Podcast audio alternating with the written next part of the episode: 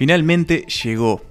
Eh, los últimos días del 2020 están tocando la puerta y Santas Listas, el podcast de cine de Polenta Entretenimiento Sonoro, se acerca y presenta así su lista más importante, la lista de lo mejor del año, o al menos una de las listas que más esperamos.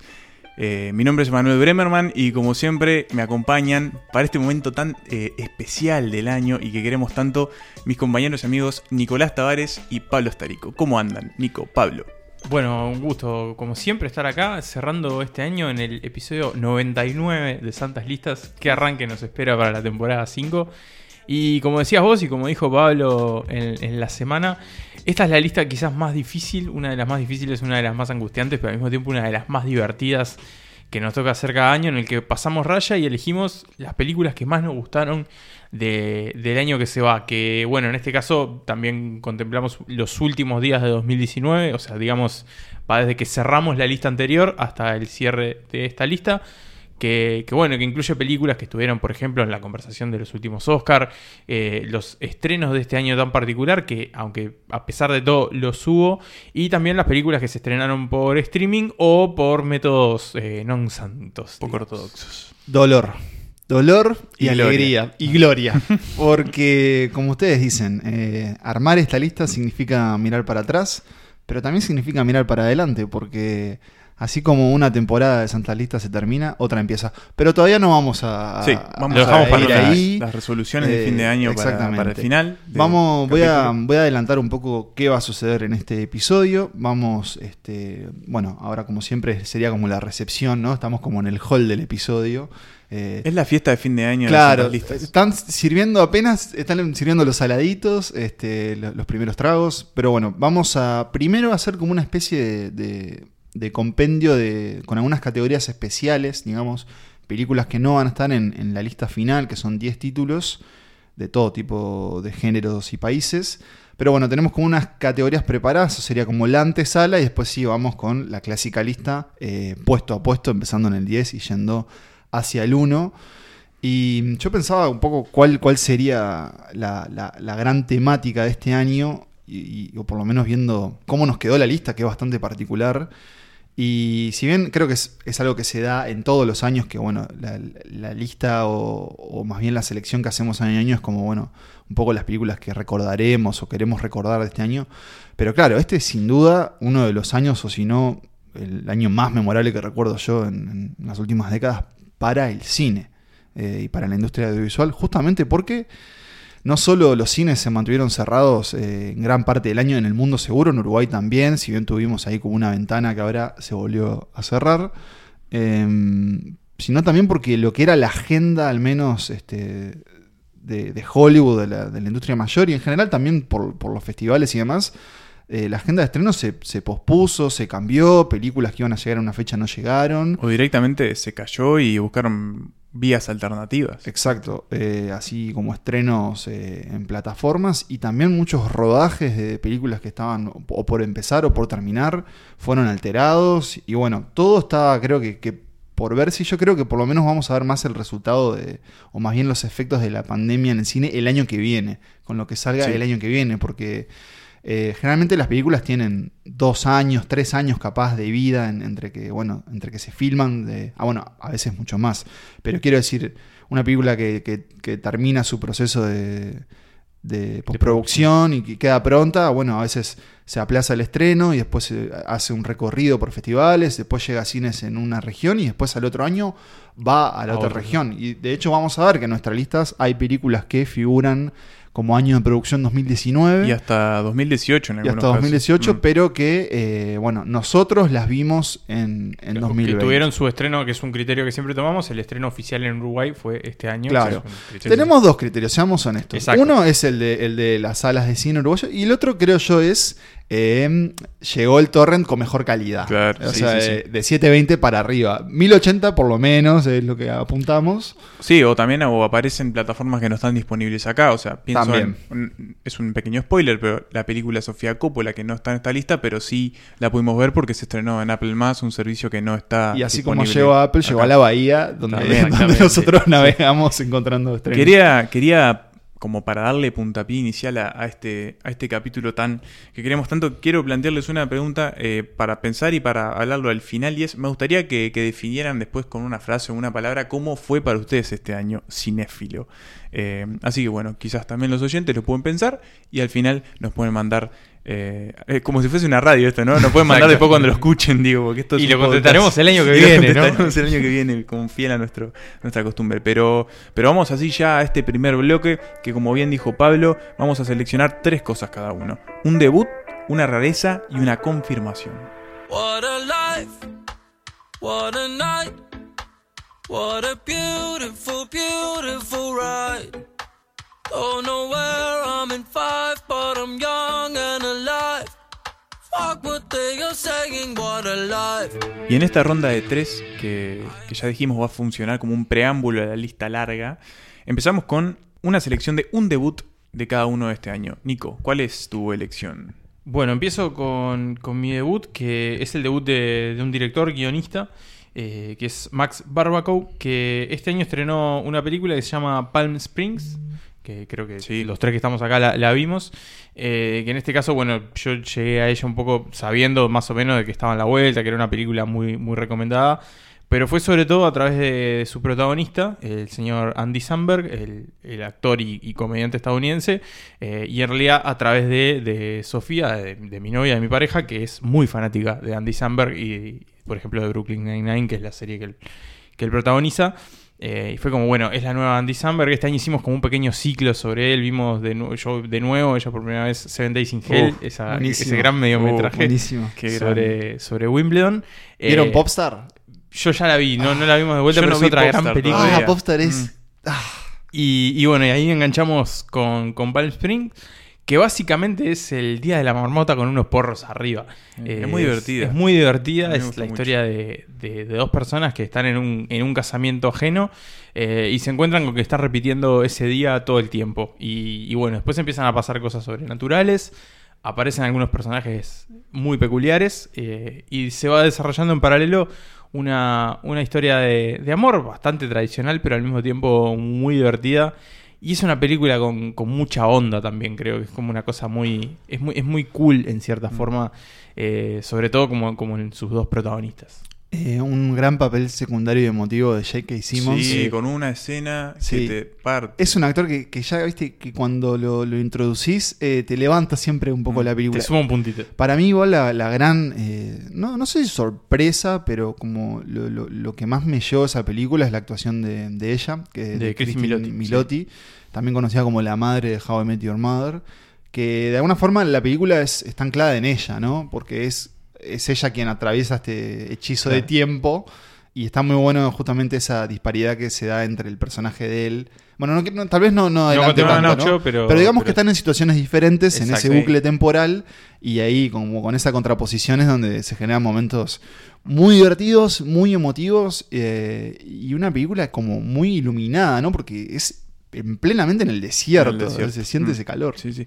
Eh, a mí me, me quedó mucho y me gustó mucho esta, la vuelta de tuerca que tiene sobre este tipo de películas, de, de un concepto que ya está como súper gastado y conoce, trillado, claro. que a mí de hecho me aburre mucho. Pero es- y se libera Y- de explicarlo un poco, también no sí, importa por qué pasa. No tiene, no tiene que ponerse a explicarlo y me parece que eso es muy valioso.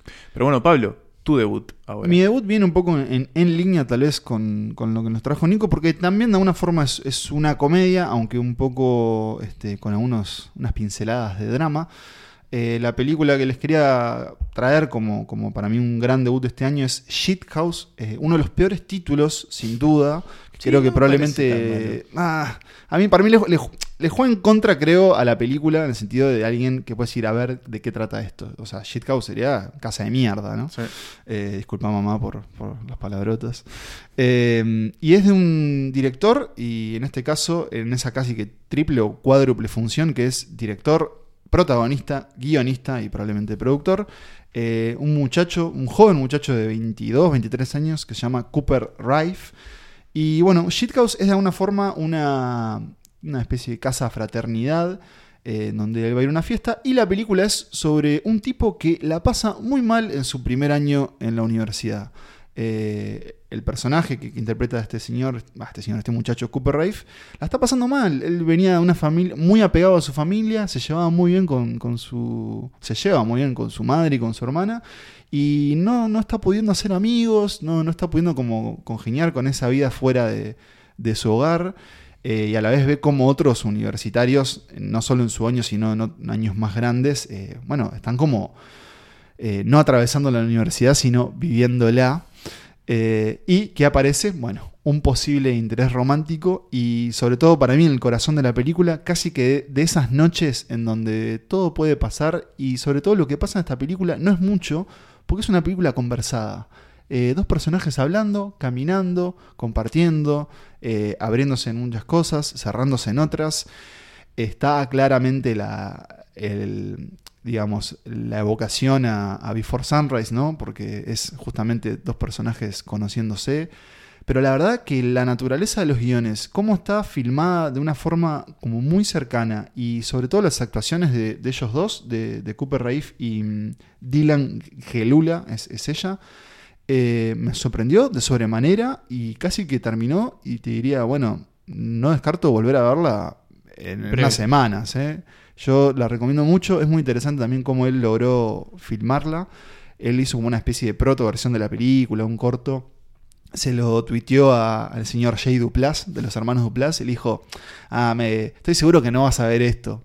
El tipo lo vio, lo llamó le dijo, a mí, a mi esposa nos gustó lo que hiciste, vamos a hacer una peli.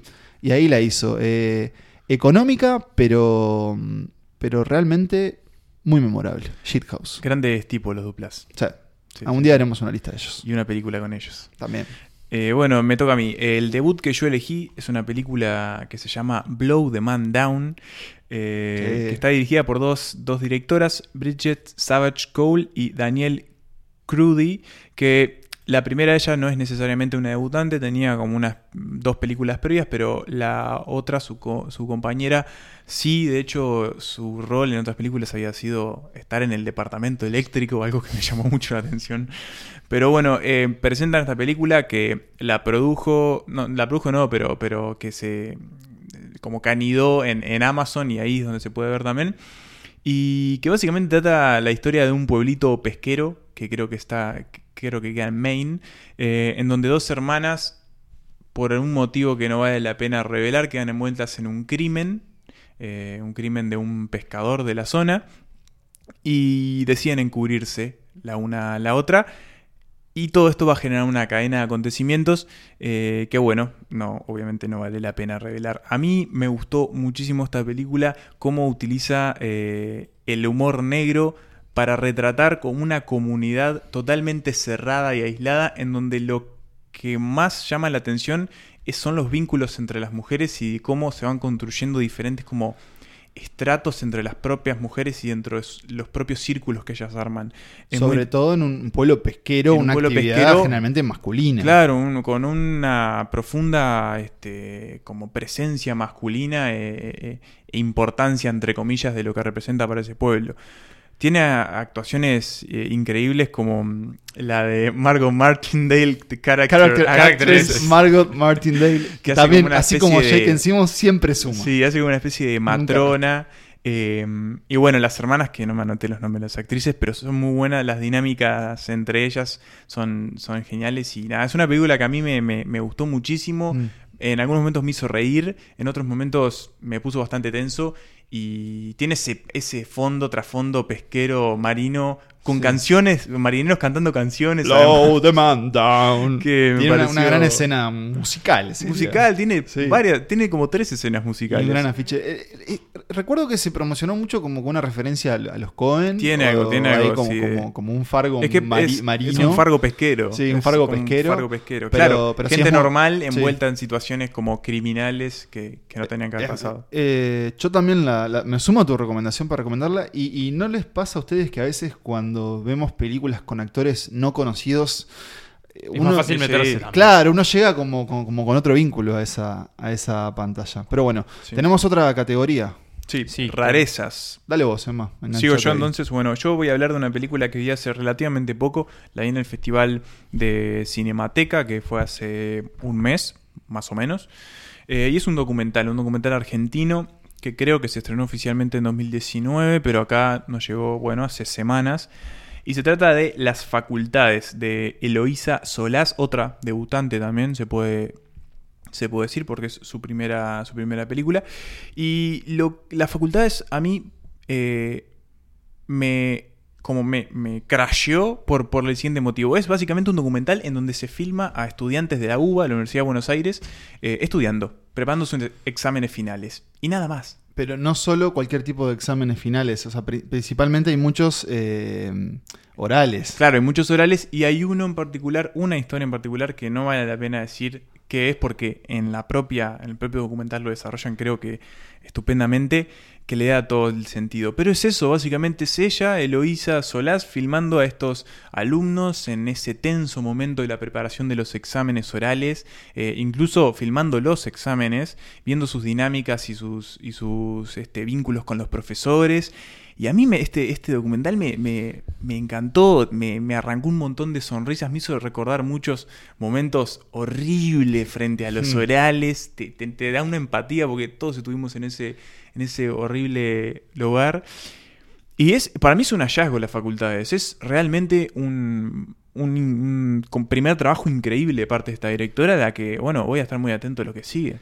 Y recuerdo que cuando la, la- la comentamos, los dos eh, acordamos que era una película que en su premisa no debía funcionar. Claro, o sea, anda a vender que- una película claro, sobre me acuerdo que hasta estudiantes estudiando. Te conté, o creo que vos habías leído la sinopsis, y decía, ¿cómo esto puede ser algo? Y efectivamente es algo, y es algo muy bueno. Muy Eh, bueno, muy, muy bueno. Detalle personal nomás, no sé cómo era su preparación de, de exámenes y estudios, pero yo me acuerdo que siempre lograba un máximo nivel de concentración en el baño. Y no digo solo haciendo mis necesidades, sino simplemente leyendo dentro del Sí, baño, sí, viste, sí. como esa cápsula sonora de- del resto de las actividades del hogar, que, que bueno, No, yo mi, mi, mi técnica era estudiar de madrugada. de madrugada. De madrugada porque sentía que me acostaba y me quedaba como todo en la cabeza ahí reverberando. Al otro día me levantaba, tenía como ahí todo procesado y iba y Sí, vomitaba en la y página. después te olvidabas Y de después todo olvidaba, claro. ¿no? lo que generaba Eh, eso. La clásica, pero, pero bueno, las facultades, eh, no sé, creo que vos la alquilaste en su momento, Pablo. No Sí, sé es- si se puede ver por ahí. Si lo pueden hacer, podrían, adelante. podrían buscarla en, en su momento estaba para alquilar en Vimeo y Mm. se puede pagar por, por PayPal y es relativamente barato, creo que era algo así como 2 dólares. Sí. Eh, y sí, este, creo que, creo que está ahí. Y hablando de cosas que no nos vamos a olvidar, en mi caso, el, el debut que les quería compartir también es un documental. La rareza, perdón. eh, gracias. Justo claro, ¿el tuyo era un debut también? era una rareza de rareza de debut, ahí va, sí, ahí va, sí. por eso me confundí. Pero la, la rareza que les traía yo es otro documental que, que se vio en otro festival uruguayo, en este caso en el Festival de Tour, eh, que se llama La intención del colibrí. Es una rareza y también es un debut de- del director Sergio de León, que en general creo que él trabaja como asistente de dirección en muchas películas uruguayas. Eh, es una película que si bien tuvo su estreno en el Doc Montevideo el año pasado, en 2019, y creo que también estuvo en el festival Llamale H, eh, creo yo, y no, no lo he confirmado, creo que no tuvo un estreno en salas justamente en 2020 por, eh, debido a la pandemia, pero bueno, lo pude ver en, en el, en el Festival de Tour, el Festival de, Nuevo Cine Uruguayo, donde se llevó un premio, y mm, es una película que atesoro mucho, o voy a atesorar mucho este año, porque es una de las historias... eh, de amor más emocionales y creo yo más remodoras que he visto en mucho tiempo. La intención del colibrí cuenta la, la relación entre, entre una pareja, una pareja de hombres, una pareja gay. Eh, uno de ellos artista, Ulises Beiso, eh, un artista uruguayo que murió en 1996. Y bueno, dejó su obra, ¿no? Dejó, dejó su, su legado artístico básicamente separado entre, entre su pareja, que quería decir el nombre, Juan Arrospide, y su familia, o sea, como que las pinturas de él y otras, este, otras manualidades quedaron como divididas. Y a través de un sueño que tiene justamente su, su pareja Juan, eh, Sergio León se empieza a meter como en, en- quiénes eran ellos dos, eh, qué pasó con esa obra, qué pasó con esa familia y qué va a pasar con esas pinturas de, de Ulises que nunca se vieron.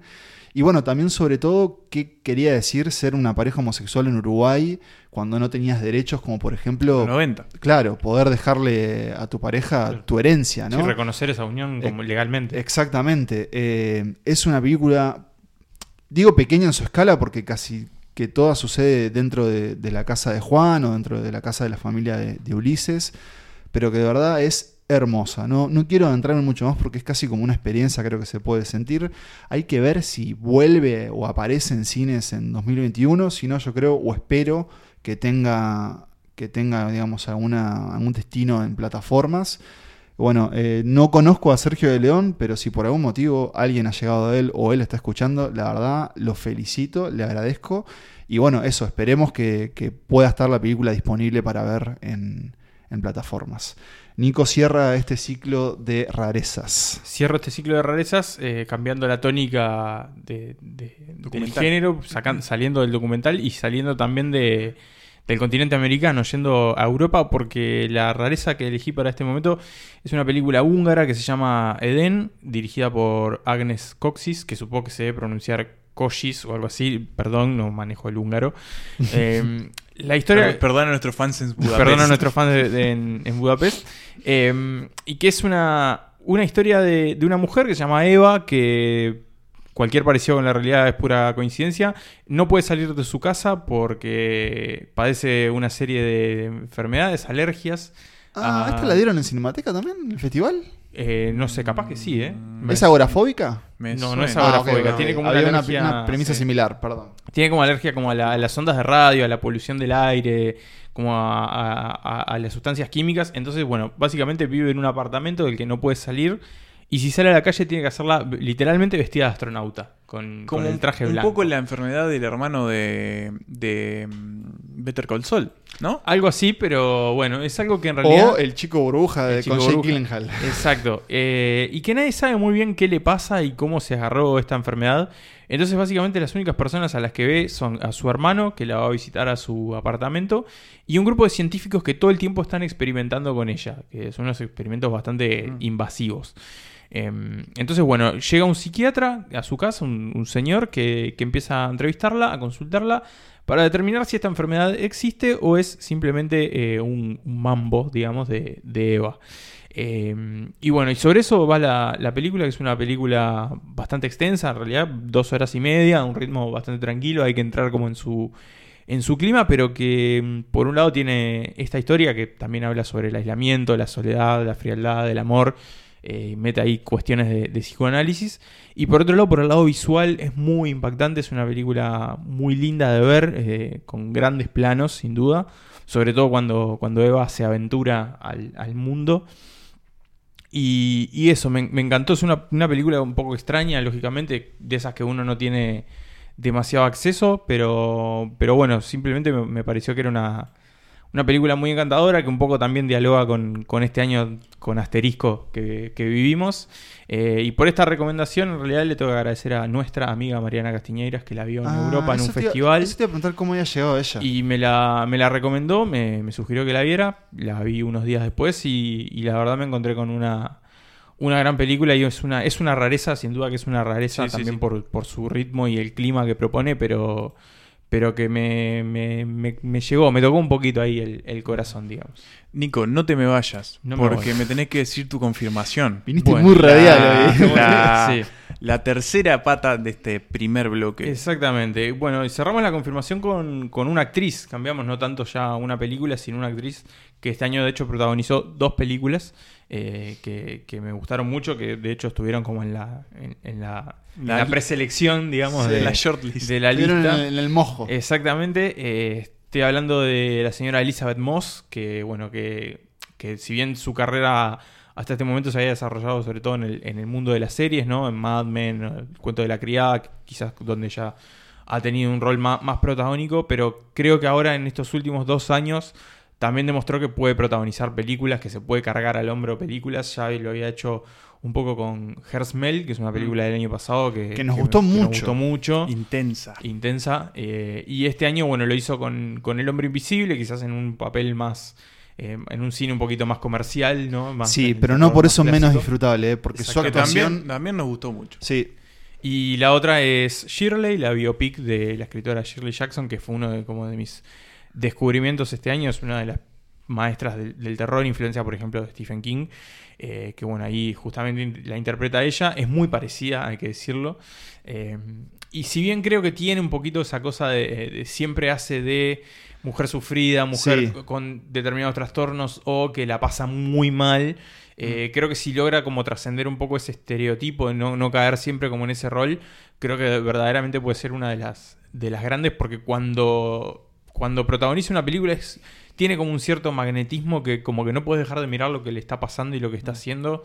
Eh, creo que eso es muy importante y sin duda con estas películas está demostrando el talento y la capacidad que tiene. Eh, y está teniendo un, un nivel prolífico de, de- películas. Estaba revisando ahora su, su filmografía. Por ejemplo, no me acordaba que también estuvo, bueno, obviamente en, en Us de Jordan Peele, pero también estuvo en The Old Man and the Gun, otra película que nos, que nos gustó mucho. ¿Pero ¿Qué hacía en esa película? Eh, eh, papel secundario. Ah. Eh, pero estaba con- vinculado al personaje de Casey Affleck, creo. Ah, sí, sí. Eh, y, y- y bueno, en el caso de, de Shirley, que es esa, esa película de Josephine Decker, Exacto. directora de esa otra gran película que es Madeleine, Ma- Madeleine's Madeleine, eh, yo al menos me, me llevo la experiencia de haber visto El Hombre Invisible en cine, casi que de las últimas que vi en, en cine antes que cerraran, y, y la verdad que la pasé bomba.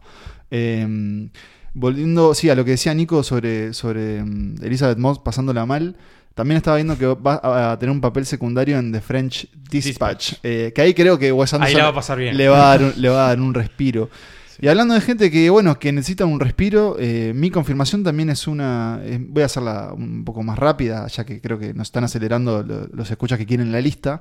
Sí, Eh, nos están golpeando la puerta sí. del estudio. eh, también es actoral y es el caso del señor eh, Mats Mikkelsen, eh, este actor Danés. danés, gracias Nico, que nos dejó otra gran película que nos gustó mucho, eh, que es eh, Drac, sería Drac, sí. eh, O- o Druk. Druk, Sí, sí. ah, Druk, en eh, o. Another Drunk, una película de Thomas Winter- Winterberg que lo vuelve a reunir con, con Mikkelsen Gran dupla. Con una premisa eh, excelsa en el que un grupo de, de- de profesores cuarentones deciden poner a prueba una teoría en el que básicamente establece que el ser humano necesita o tiene un Mejor funcionamiento social. claro social con un mínimo grado superior de, de ingesta de alcohol entonces bueno deciden poner eso a prueba Constante. constante exacto a través del día eh, se establecen unas reglas y ponen a prueba eso el personaje de Matt Mikkelsen, bueno, está quedado, ¿no? Está quedado profesionalmente, eh, a nivel romántico. Y en, en mi confirmación, en el caso de él, es, es un actor que siempre que, que está en pantalla es muy difícil de, como de no reparar en, en su mirada, en lo que hace con su rostro. Y en esta película descubrí que además eh, tiene unos grandes talentos como bailarín. Sí. Eh, que ese es un tipo muy físico y, y que bueno, yo lo tenía sobre todo capaz que por algunas cosas como, bueno, obviamente la de, de Hunt, Sí, de Vintenberg, una- otra, otra gran película. eh, también en su papel en Hannibal, que me dieron Sí. ganas como de verla en serio. Tiende como a ser villano. eh, Sí, y ahora bueno, creo que lamentablemente lo... Bueno, bien para él porque va a cobrar un buen cheque, pero creo que se suma a la saga de, de Animales Animales, Fantásticos, reemplazando a Johnny Depp. El primo pobre Pero bueno, Harry esa es mi, mi confirmación. eh, es una dupla, ¿no? Vintenberg y Matt Mikkelsen no puede fallar y para mí ya es un actor que lo que haga me interesa.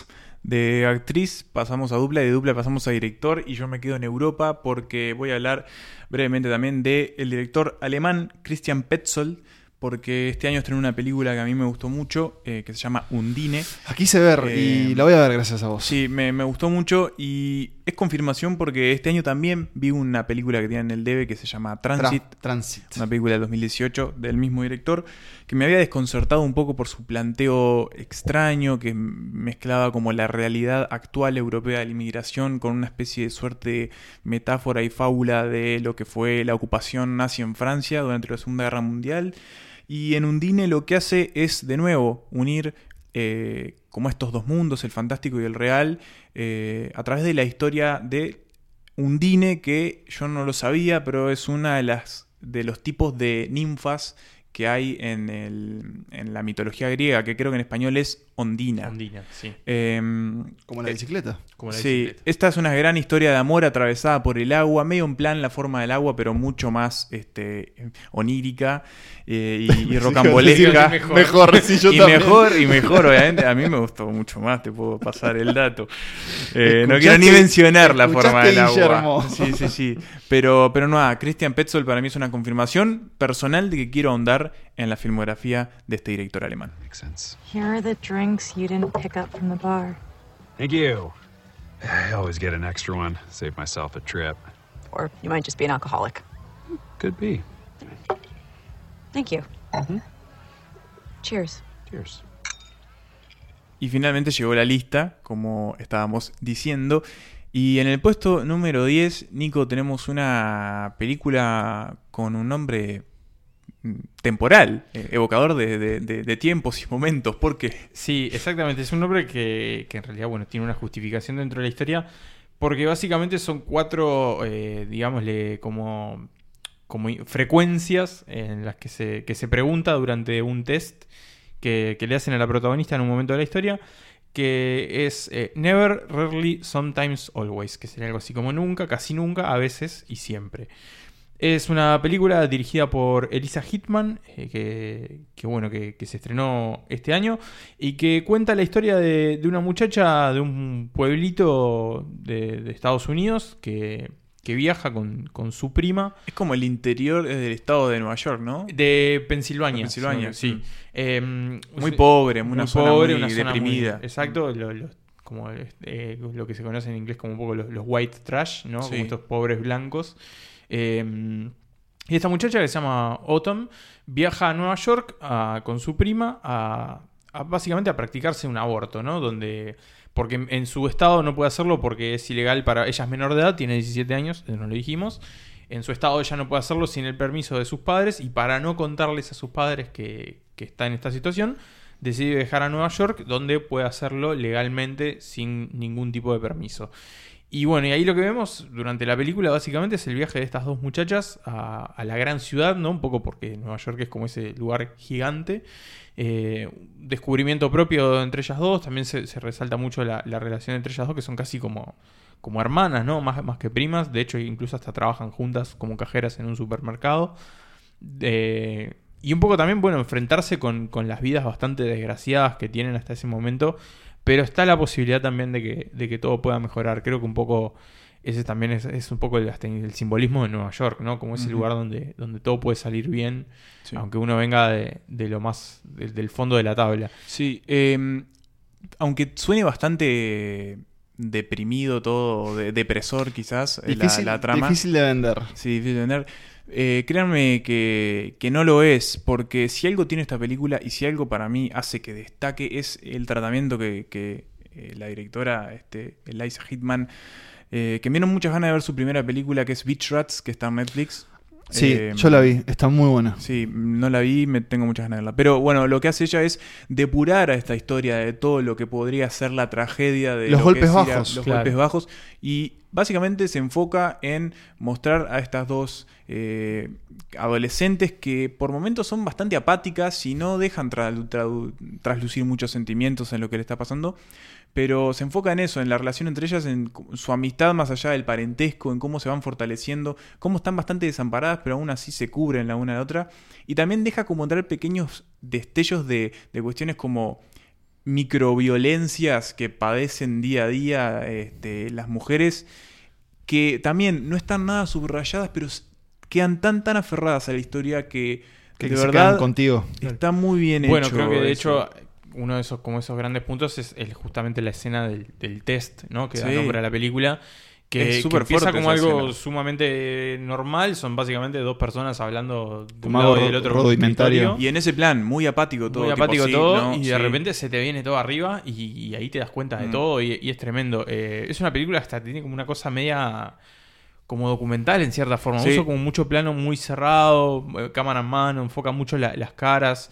Tiene de hecho un granulado sí, eh, filmado con, con film, digamos, que, que le da como una onda también muy, Debe ser muy digital. casera, ¿no? En cierta forma Sí. que, que funciona muy bien. Y tampoco, tampoco se, se explica demasiado qué, qué pasó con el tema de por qué se quiere hacer este, este aborto esta chica o...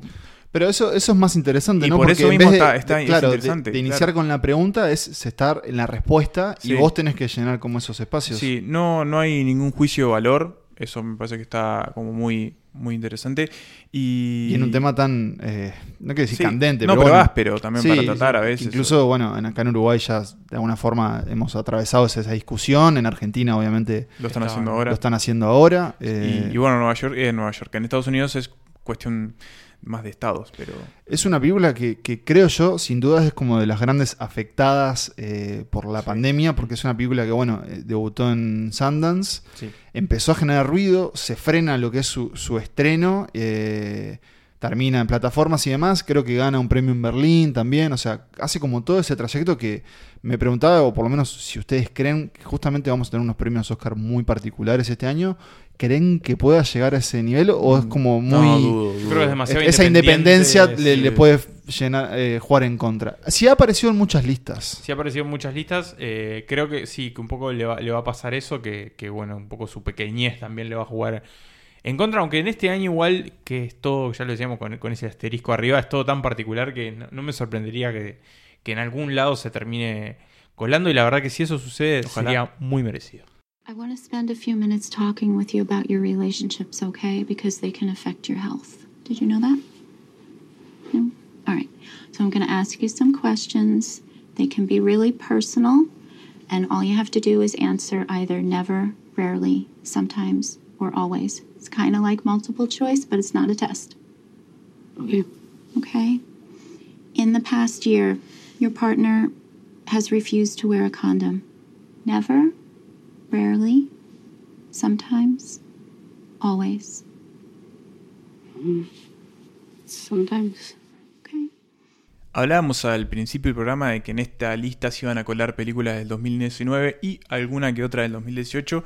Y cuando decíamos eso, hacíamos referencia a la película que ocupa el noveno puesto de esta lista final de Santas Lista, de lo mejor del 2020, porque se trata efectivamente de una película argentina, estrenada oficialmente en Cannes en el 2018, que se titula Muere, monstruo, muere, de Alejandro Fadel o Fadel. Fadel. Y creo. si Shithouse tenía un título para mí malo, Muere Monstruo 9. Es, Es un, título tremendo enorme título. ¿Qué es Muere Monstruo Muere? Bueno, eh, ¿Qué para- es Muere Monstruo ¿qué Muere? es Buena pregunta. Es, es una gran pregunta porque podríamos decir que Muere Monstruo Muere es la- una historia de una serie de crímenes contra mujeres que aparentemente suceden, no, aparentemente no, suceden en un pueblo o en las inmediaciones de un pueblo. Sí, en sobre Mendoza- las en laderas- Mendoza Sí. rural. Sí, Sí, la- y sobre las cercano laderas a la de los cordillera, Andes, claro. sí, sí, bajo la sombra ahí de las montañas. Eh, pero nos estaríamos quedando medio corto, porque Muere Monstruo Muere en realidad termina siendo una película sobre el, la- el peso de, de- de esa sombra mística de las montañas, sobre monstruos que quizás son humanos o quizás son de verdad monstruosos y, y- de otro tipo de raza, anda a saber cuál. Eh, termina, es una película de atmósferas, es una película de constantes preguntas que se hace el espectador de qué estoy viendo, por qué está pasando esto, de cosas que quedan inconclusas, cosas que se cierran. Es una película fascinante eh, a mi juicio porque por eso mismo uno no puede ver esta película y quedar como indiferente. Es, te plantea un montón de cosas y a mí lo que me planteó es eh, asegurarla en mi lista de mis favoritas del año. El responsable es Alejandro Fadel. eh, y en nuestro caso llegó, llegó a estas salas a Cinemateca. Sí, en dos tandas. En dos se tandas, al principio de año sí. y después se estrenó en septiembre. Por sí, ahí. por ahí. Y, y es una experiencia de- verdaderamente apro- aprovechable en el cine porque mm, justamente esa fascinación creo que genera la película son, son sus climas. eh, y de verdad, una fotografía y un uso del sonido y, y de, de la banda sonora que rara vez vemos en el cine argentino que llegue a Uruguay. eh, tal Sí. vez sea, sea más común, yo creo que no. sobre Yo- todo a mí me el- parece que, que, que- eh, como se ve y suena esta película, pocas en la Sí, región, te Sí, diré. sí, sí. Eh, y bueno, y su planteo de alguna forma, creo que más interesante que hace del, del lenguaje de terror es esa pregunta de qué pasa donde no pasa nada, ¿no? En el- Mm. Justamente, si, si en Man de Blow Down hablamos como de los, de los vínculos en, en esos pequeños pueblos, que pasan en estas regiones.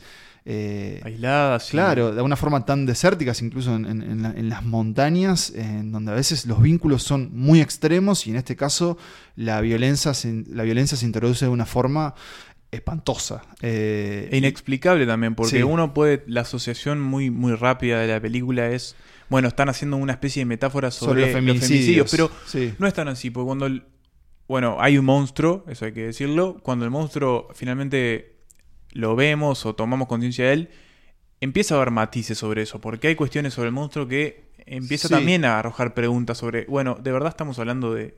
Porque empieza, em- empieza a, a cuestionarse que tal vez el monstruo no importa tanto, sino los efectos que el monstruo tiene en las personas. Y hablando de las personas, es un, es un elenco muy peculiar, de rostros Sí. que no solemos ver en el cine, eh, que por eso de alguna forma terminan siendo no olvidables. Y sobre todo creo que tenemos que hacer un, un shout out al actor principal, Sí. Víctor López, el que es el agente Cruz. Que Qué tiene voz. No, eso, una voz muy Una voz casi que, que parece modulada con graves y agudos a la vez. Es como que le sale del, del esternón. Sí, es muy eh, raro.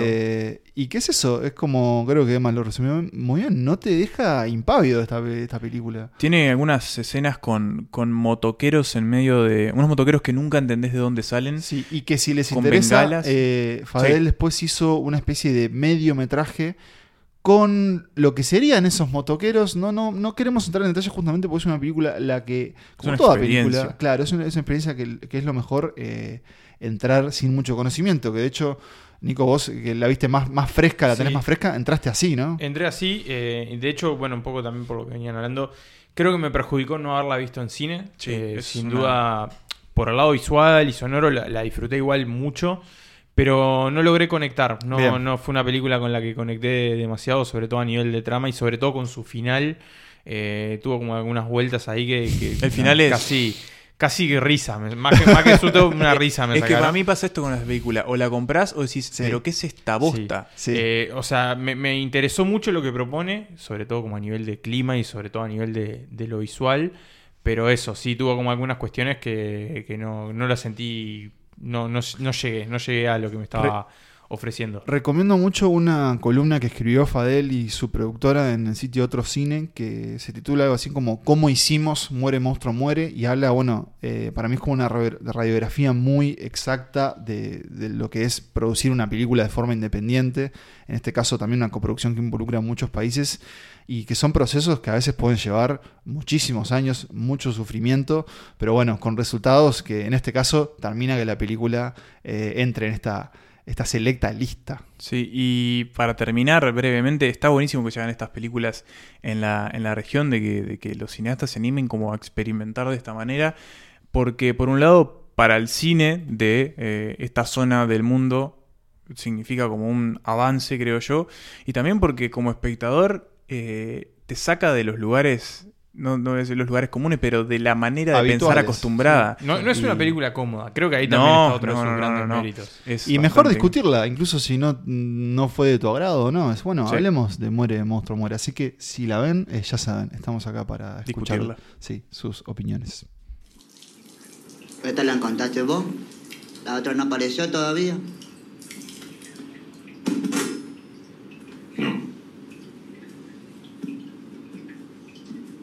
Ya mandaron el informe. Ajá. Al parecer el tipo este la golpeó y se la culió con fuerza. Con un palo, capaz. No es que le cortaron la cabeza así, pum, que murió. Después hizo todo este enchastre para despistar un poco. En el puesto 8 de esta lista de fin de año de Santas Listas, nos vamos para Brasil para hablar de La vida invisible de Eurídice Usmao, A Vida Invisible. Una película que tiene un toque uruguayo porque una de sus guionistas es amiga de la casa, es la señora Inés Bortagaray, que esta misma temporada pasó por este podcast. eh, y si hay algo que nos gusta hacer a nosotros mucho es referir a episodios pasados, pueden El escuchar autobombo. El como bien autobombo. Pueden escuchar su episodio de las películas de, de tu vida. Y bueno, y es Uno, uno, perdón, uno de los highlights de este año. Sí, Además, es muy escuchado. sin duda. Muy escuchado. sin dudas. Y una gran selección que nos trajo Inés. Y una gran selección que trajo Inés, que bueno, que es una de las guionistas de esta película. Y una gran película que coescribió Inés. Es esta. Exactamente. Eh, que bueno, que es una película brasileña, como ya dijimos. Su director es Karim Ainus. eh, y que cuenta la vida de dos hermanas, básicamente. Son Eurídice y Guida Usmao, dos hermanas que viven en Río de Janeiro durante los años 50, allí es donde a lo largo de esa década que se ambienta la película. Eh, y son dos hermanas que quedan separadas por una, por una serie de vueltas de, de la vida. Una de ellas, Guida, que es la mayor, se va con un. conoce a un marinero griego, se va con él en el, en el- en el barco, con la intención supuestamente de irse a vivir a, a Grecia. Termina volviendo, pero eh, sus padres no la, no la reciben porque está embarazada. Estamos hablando de una sociedad bastante diferente a la actual, una sociedad mucho más conservadora. Y una familia Y una particularmente familia particularmente conservadora. Eh, el padre es el que le prohíbe justamente la entrada. Y esta hermana queda viviendo lejos de su casa sin saber que, su hermana Eurídice la está buscando. Ella cree que Eurídice se fue a vivir a Europa a estudiar piano en Viena. Eh, esto, sin embargo, fue un engaño de su padre. Y así viven estas dos hermanas separadas, pero en la misma ciudad durante esta década, atravesando los distintos cambios de, de sus respectivas vidas. Que son vidas bastante opuestas, pero que también tienen una serie de, de hilos conductores. Perdón, Nico. No, iba, a decir que para mí esto es, es un gran melodrama. O sea, tiene todos los, todos los tintes y todos los elementos que tiene que tener un melodrama. Y, y es como que toca las, toca las teclas perfectas en- para estar dentro de los registros de ese subgénero. Y en mi opinión lo hace de una manera excepcional. Es una película que, que yo tuve la suerte de poder verla en el cine y en pantalla grande te, te, te absorbe, te, te como te, te- iba a decir te eclipsa, pero no es la palabra, pero es como que te Sí, eso te traga la película, sí. te traga esta historia de separaciones y vínculos y Y que más allá de eso es, es sumamente colorida, sumamente visual, es como muy. Es muy también. Es, o sea, a nivel de fotografía tiene. Es uno de sus puntos altos. Es una película que, que te mete como en ese Río de Janeiro. Que por un lado es como el, Río de Janeiro más arrabalero, por decirlo de alguna forma, más humilde, más obrero. Y después por otro lado uno más de clase media, más acomodado, también con un, con un nivel de vida un poco superior. Unos buenos créditos siempre auguran una buena película, creo yo. Y en este caso, el, Sí. trabajo de créditos iniciales a mí me dio a entender de que, que- que- que se venía algo por lo menos interesante, Y una- importante. y una primera escena también. También. muy eh, simbólica. muy Sí. simbólica en lo que va a representar la película. Tam- bueno, además teníamos el, el visto bueno de Manuel, que, que él había visto en el Festival de Cinemateca y que había salido muy eh, entusiasmado por la experiencia. Eh, a mí me, me sorprendió. Confieso que me costó un poco al principio diferenciarlas a ellas. Ah, Eh, Son parecidas. son parecidas, igual digo, está, bi- está bien tratado eso, pero me sorprendió eh, dos cosas en particular. Una, como cómo está retratada la, la naturaleza de Brasil, como cómo se adentra en la ciudad también en diferentes casos. Justamente es el- por esa labor de fotografía que, que Nico destacaba. Cómo se representan algunas escenas, eh, y acá creo que hay una gran labor de, mon- de montaje también. Hay una, bueno, una, una escena de mm, eh, luna de miel. eh, no, luna de miel no, sería como, bueno, un encuentro... Sí, como. Eh, no, no, no, no. casamiento. Sí, sí, sí, sí. sí, boda. sí. Sí, la noche de Sí, boda. sí, sí, sí. Eh, sí, bueno, eso, ahí va, un encuentro, la consumación. del matrimonio. Que el es matrimonio es entre patética y violenta y, y a la vez como hilarante, es como Sí. todo junto. Pero eso te, te- te- te augura, digamos, ciertos tratamientos que va a hacer la película justamente de, de, bueno, de los personajes de esas hermanas. Y a mí, no me pregunten, o sea, no sé explicarlo bien por qué, pero me hizo acordar al padrino, en, sobre todo en, como en los retratos de una familia a través de, de las décadas. Y cómo vamos viendo como esas diferentes eh, viñetas de, de cada uno de ellos. Mm. Y la otra gran enseñanza que, que- que me llevo yo es este qué cosa repudiable el, el hombre, el ser masculino, ¿no? Sí, Creo que es sí, sí, una de las las cosas que te llevas de la película. Yo, eh, es una película, creo, además muy conmovedora. Es por Mm. momentos bastante este, emocional todo lo que sucede. Y eh, sobre ese tema de, de- de cómo aborda también las violencias masculinas, no cae de todas formas en los grandes clichés a la hora de tocar estos temas. Y, sí, como el hombre y golpeador. para mí la- el, gran, el gran representante de eso es la figura del marido de Euridice. Sí. Que al principio uno puede decir, bueno, esto va a venir para el lado golpeador del Sí, asunto. el abuso doméstico. No, es otro tipo de violencia que está, es, mucho una- más interesante cómo lo como cómo una lo violencia toca. más Sí. institucionalizada, más Claro, cotidiana. como la arraigada realmente en estas familias tradicionales y conservadoras de, de sobre todo una, una civilización, una civilización, una sociedad muy conservadora como lo es Brasil. Claro, que- y al, al- bueno, la, la adaptación, digamos, al recorrer justamente todas esas décadas del 50 en adelante, te permite te- tener, ver todo ese cuadro, ¿no? A Claro. través de los tiempos. Y para mí incluso llegar, y, y sin adentrar, por- porque probablemente tal vez no lo hayan visto, eh, a un desenlace o más bien un tramo final de la película que es sencillamente espectacular. Sí. Sí, Quiero hacer me dos- dejó- perdón, me dejó, como dice Pablo, temblando la perita. Hmm. Sí, sí, y cómo también cambia el formato Sí. para contar eso. Quiero hacer dos, dos últimos destaques. Primero para las dos actrices principales, eh, tanto la intérprete de Guida como la de Euridice. Me parece que ambas logran como transmitir una química de hermanas increíble en escenas que no duran más de 15 minutos, porque el tiempo que comparten las actrices en pantalla es muy breve en la película, pero, pero aún así logran como transmitir esa sensación de hermandad que es, es increíble. Y después quiero destacar también el trabajo de otro uruguayo en la película, el director de arte Rodrigo Martirena, que esta película es sensacional, todas las recreaciones de tanto de época como los de los hogares, interiores de, los- sí. de las casas y todo es muy, muy impresionante. Bueno, y también creo que, que se puede ver el, el peso de la pluma, en este caso también de Inés, en, en esa correspondencia epistolar frustrada que sucede en la película. Y bueno, ¿qué, es entonces este, esta vida invisible? Es una suma de, de proezas, ¿no? Y Mm. de gente haciendo arte como mejor sabe.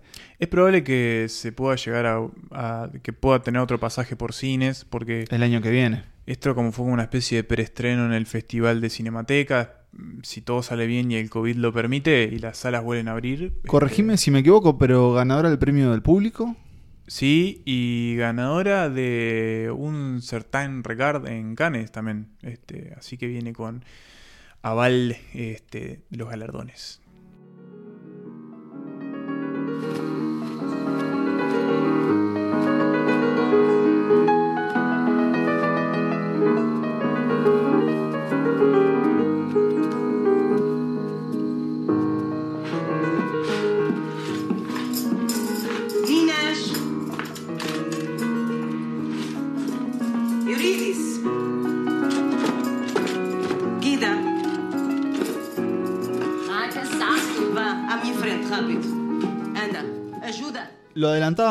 Hace unos episodios, eh, justamente cuando tratamos la obra eh, y en parte la vida también, ¿no? Del señor Charlie Kaufman, este guionista, también director estadounidense, que nos dejó eh, su última película, eh, Pienso en el final, I'm Thinking of Ending Things, todo en minúscula.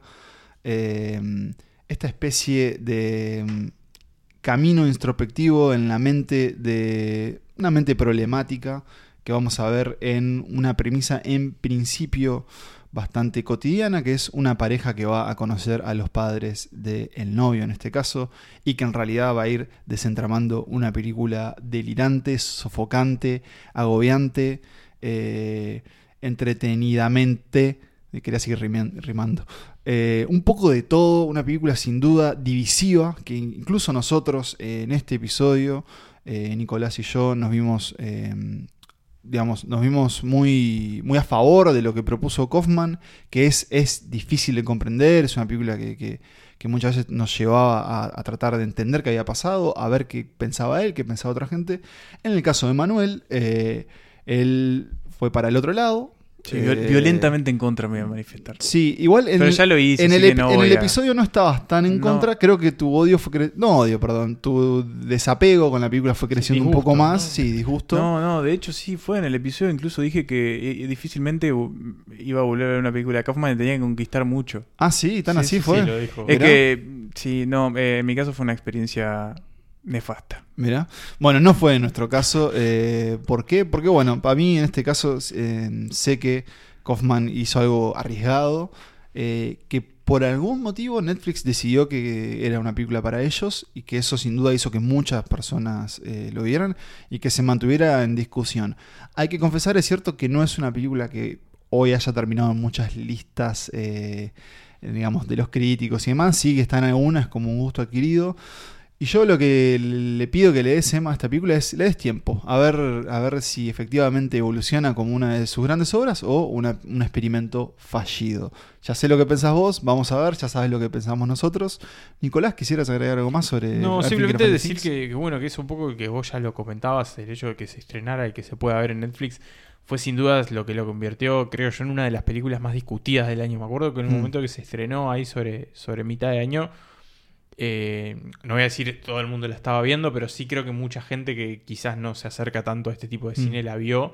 eh, y se generó como una cuestión de, bueno, los que les había Sí. parecido una obra maestra, una maravilla, y los que les había parecido un disparate, un divague, que es algo que me causa mucha gracia, esa gente que se queja de la película, pero que la ve entera igual, de todas maneras. Sí, sí. Eh, Bueno, pero es como ah, un respeto hacia la es como película. un respeto, ¿no? Por supuesto está, está bien, eh, pero bueno, como muchas cosas que, ah, no sé, tipo, no sé ni por qué la vi, pero la vi entera. Sí, no, Eh, pero bueno. No llegó a, a tener obviamente los, los niveles de discusión de Guasón, No, pero, tuvo, tuvo una, una conversación a mí... Que me encanta cuando pasa eso. Sí, que la gente duda. hable de cine así como en una cuestión más, más global, me, me gusta mucho. Sí, sí, cuando hay, hay grises y no tanto este, claroscuros o más bien blancos y negros. Me gusta mucho lo que hizo Jesse Buckley en esta película, Jesse Plemons también. Eh, Bueno, la, la la dirección de arte, la fotografía, creo que también son muy destacables. Eh, y es, es como un viaje, ¿no? Te propone un viaje, te mete como en un Sí. mundo bastante peculiar. oscuro. Oscuro. eh, yo he escuchado, por ejemplo, nuestro amigo del podcast, Gabriel Sicarello, él tiene un- también una posición muy contraria a la película, sobre todo por lo que él cree que es un mensaje muy, muy cínico, muy, Sí, es muy nihilista y, y muy desmotivador. Capaz que este no era el año para sentirse así. Pero bueno, eh, Para mí, sí. bueno. No, para mí el, gran problema es que la siento como una película como súper megalómana y, y casi, casi hasta onanista. Es tipo, basta. Sí, Kaufman. pero, pero Ya entendí que sos un para mí es muy. eh, el arte justamente es para. ¿Qué hace que una cosa sea pretencioso para alguien y qué hace que una cosa sea interesante para alguien? ¿entendés? No, O sea, más que pretencioso, eh, porque pretencioso, a veces la pretensión es buena. A mí me parece que ya es un tema de. Eh, mirá lo bueno que soy, mirá lo que te propongo. Mirá esto, mirá qué capo. Mirá no, qué, yo, qué rocambolesco. yo no creo eso, sobre todo porque es una adaptación. eh, entonces entiendo que no, no es algo que él haya querido. O sea, si bien obviamente siempre hay algo del, del artista detrás, o sea, entiendo que él encontró en ese mecanismo que tiene la historia que, que es complejo, que, que no, no da respuestas fáciles, encontró una forma de contar algo. Y que también es polémico porque, bueno, creo que lo que sucede es que entendemos que es una película con una protagonista femenina y después vamos a ver que en realidad tal vez eso no sea tan así. Eh, divisiva, sí. Interesante, muchísimo. Y por eso está. Está en nuestro octavo puesto. Séptimo. Séptimo puesto. Exacto, así es. O no, no lo sé. ¿Quién sabe? Eh, pensamos entonces en lo que viene a continuación después de escuchar un extracto de Pienso en el final. A woman under the influence. Amazing film. I'm not sure I agree. I've been watching that film over and over for my essay due Wednesday. I felt uh, a kinship with Mabel, I guess. She's such a powerful, horribly wronged Is character. she? I think.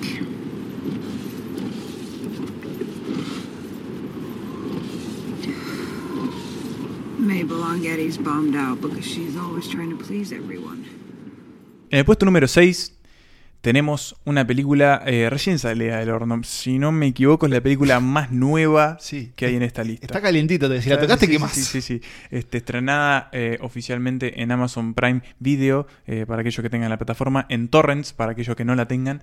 Eh, se trata de Sound of Metal, el sonido del metal, un debut de un tal Darius Marder y para mí la consagración como actor de Riz Ahmed. eh, haciendo de un baterista, de un dúo, sí, un dúo de heavy metal, que se queda sordo y que tiene que empezar a aprender a vivir con esta nueva condición. Bueno, hoy hablábamos de, confirmaciones y vos lo decías, Emanuel, creo que la de Riz Ahmed es la confirmación de esta película. Ya creo que, viendo ya el principio de la película, los primeros minutos ya te das cuenta de que, que este tipo es un actor en serio, eh, con este papel de Ruben Stone, el- este baterista. Creo que también otro de los grandes puntos altos de la película es cómo trabaja esa pérdida del, del, del- del oído, no Sí. solo a nivel narrativo, ¿no? Como un músico que se queda sordo, ¿no? Como ese gran, esa gran contradicción y ese gran dolor para él también, porque básicamente la música Es su vida. es su vida y es una de sus tablas de salvación. Y ese gran problema recurrente también, ¿no? Porque no es tan Sí, raro no, que no es tan un- raro que un músico pierda el oído, uno, sobre todo uno que está expuesto a sonidos tan fuertes. Claro, en el caso de él es, es, es extremo, digamos, Claro. porque es una pérdida de visión casi que súbita Sí, y a, un- casi a que total, puntos, sí, de, de 20% de audición, le queda algo o así. mucho más, 14. Sí, sí, anda por de, no retorno. Pero claro, a, a lo que ibas vos, Nico, justamente es ese trabajo de diseño de sonido. Claro.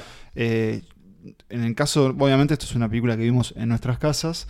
Yo tenía una idea de, lo que proponía la película, entonces como que me concentré en que, se escuchara bien, digamos, eh, ¿no? que no hubiera sonidos ajenos y demás, y que se sintiera ese trabajo que obviamente sería resaltado en el cine y que hay que tratar de buscarlo en, en el hogar. Y claro, se acompaña. eh, es cierto que como es una película que trata justamente sobre la audición y el sonido, es como que te concentras en eso, pero la fotografía también de la película, que Sí. es, es, es, es, un- es muy personal, es muy íntima, porque básicamente la película tr- trata sobre su proceso de, de adaptación, también, recuperación, él se va a una comunidad de, de sordos, eh, en donde tiene- bueno, tiene que aprender, por ejemplo, a hablar en lenguaje de señas. Y también está el, con- el con- condimento agregado, digámosle, de que eh, esta situación hace que él se vuelva a acercar a las drogas, que después de varios años, que Él también es un como adicto. una- él es un ex adicto, eh, y su novia, que es su compañera de banda, es un poco la que le dice, bueno, quizás sea mejor que te Mm. tomes un tiempo y que te, Sí. te alejes de todo para también O- encontrarte a vos mismo. Olivia Cook, eh, Sí. que es una actriz que me gusta mucho también. Recomiendo mi eh, Erland the Dying Girl. Y Ready Player One. Ready Player One también. eh, y en el caso de Reese, eh, no sé cómo fue para ustedes, pero yo me acuerdo la primera vez que lo vi fue en Nightcrawler con Jake Gyllenhaal, que él tiene el papel secundario del tipo Sí. como que lo sigue en esas expediciones nocturnas de, de buscar. Y casi al mismo tiempo estuvo en The Night Of. Al- a los años estuvo ¿No? en Night Of, Sí. y metió un gran papel en Rogue One de. Star Wars. Recomiendo mucho también eh, un papel que tuvo en una película que se llama Four Lions. Y es un tipo muy, muy polifacético también. Eh, es músico, es rapero, tiene... Se viene una película, creo que el año que viene se llama este, algo así como no sé cuánto, Mo- Mowgli, Mogul Mowgli, no sé qué. ¿Libro de selva? eh, Sí, es como de un rapero inglés. Bueno, él es británico, acá Claro. hace estadounidense. Y es uno de esos papeles protagónicos en donde la cámara está casi que el 95% de la película Sí. sobre él, sobre sus reacciones. Tiene momentos muy emotivos. eh, y sin adelantar, de nuevo, un final que para mí es de los mejorcitos Sí, finales que he visto en, en- en- en este año. Sí.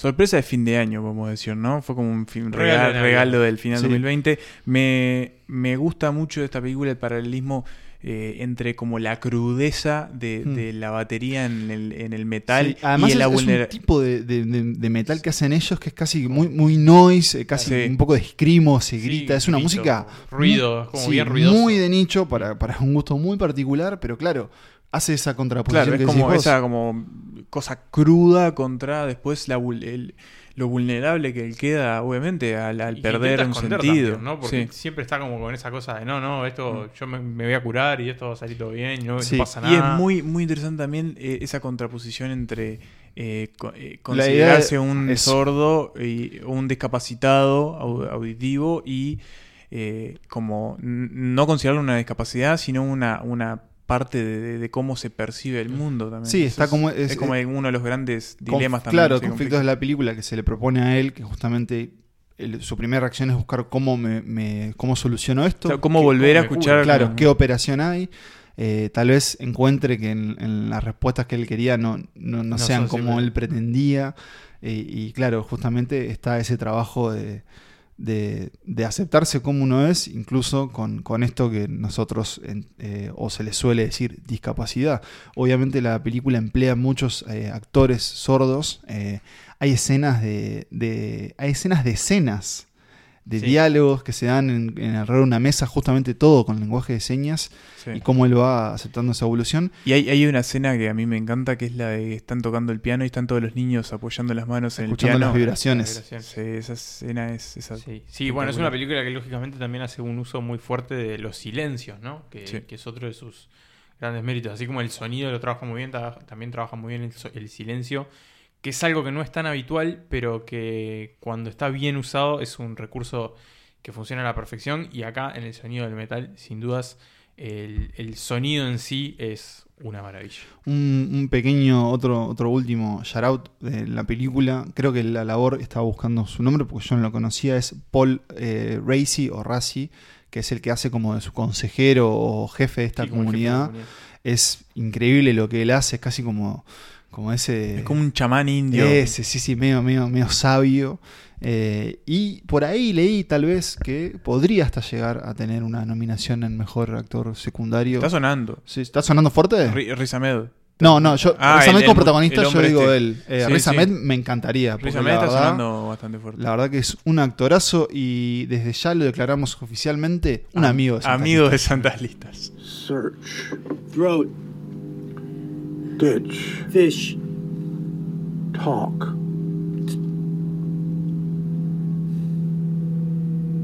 Ring.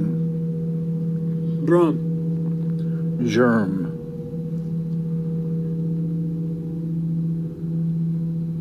Life. Team. Dick Johnson está muerto.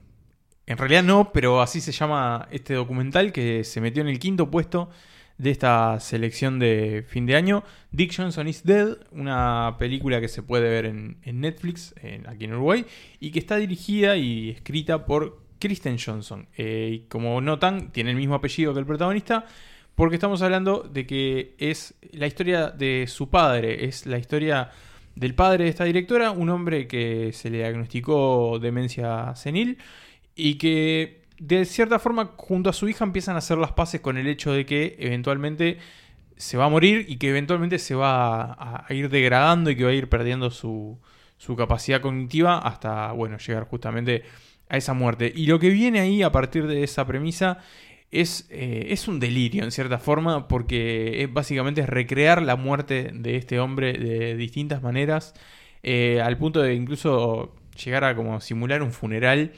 y, también usar recursos de, ficción, musicales, un montón de, de formas de contar esta historia que es sumamente emotiva y que a mí me pareció una de las mejores historias que he visto o consumido en cualquier formato de este año. Eh, es, eh, es importante o es, qué valioso saber hablar de la muerte en este año donde la muerte estuvo tan presente en la vida del mundo, ¿no? Y creo que si hay algo que tiene Dick Johnson es saber cómo, cómo reconciliar tanto a esta hija y a este padre como a los espectadores con la idea de la muerte. A mí en particular el tema de la muerte me asusta mucho, a mí la muerte me asusta sí, un montón.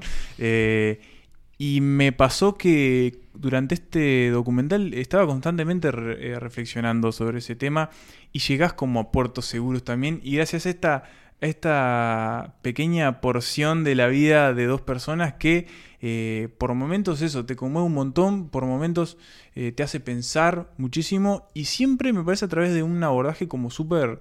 eh, positivo y como yendo como para lúdico, adelante, ¿no? Sí, Como como, también- bueno, es como también como una cuestión de aceptación en cierta forma. Creo que es como una forma de procesarlo también antes de que suceda, porque por lo general la- las muertes se procesan después de que pasan y acá hacen como un ejercicio al revés.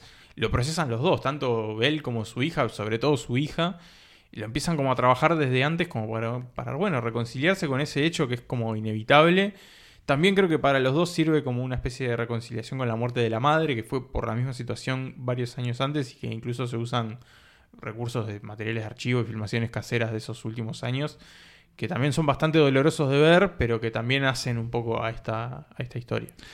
Esta película la vi con una sonrisa constante y con lágrimas en los ojos mm, al final o durante varios momentos. Eh, si a Emma le asusta la muerte, a mí me asusta mucho perder eh, la sensación del ser.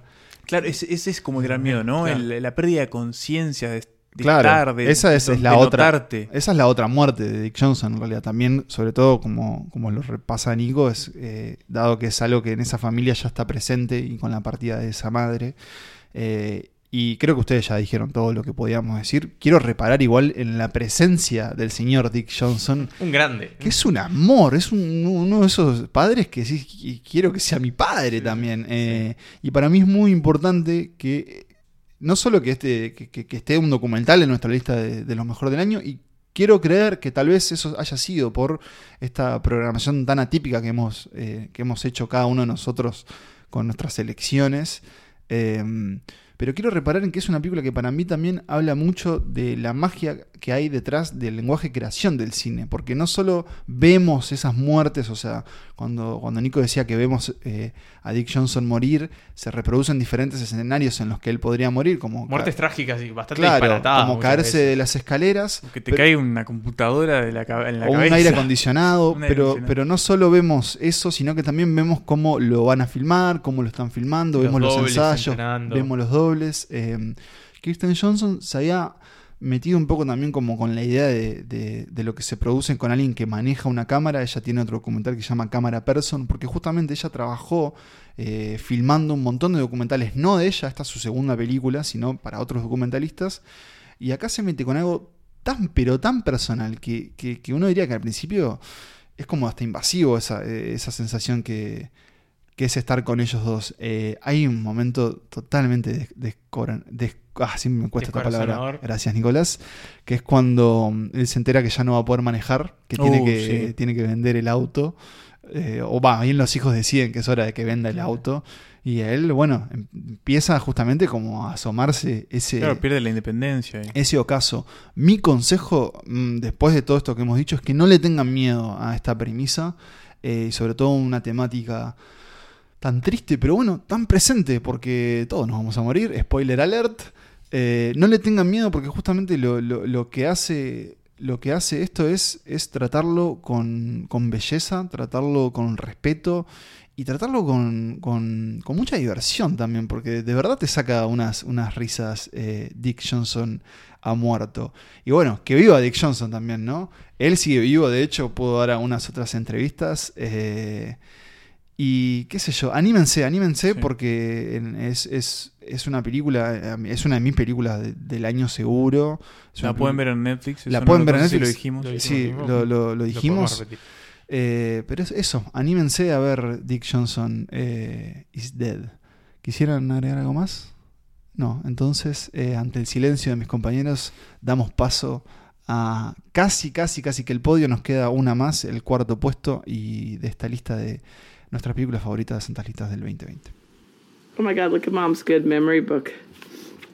She's so into memory stuff. When I was courting her, she was deep into this, which is sort of a paradox, isn't it? Yeah. Do you think she needed memory work then? I don't know. Maybe she had foreknowledge of being Right. ill, you know, having Alzheimer's.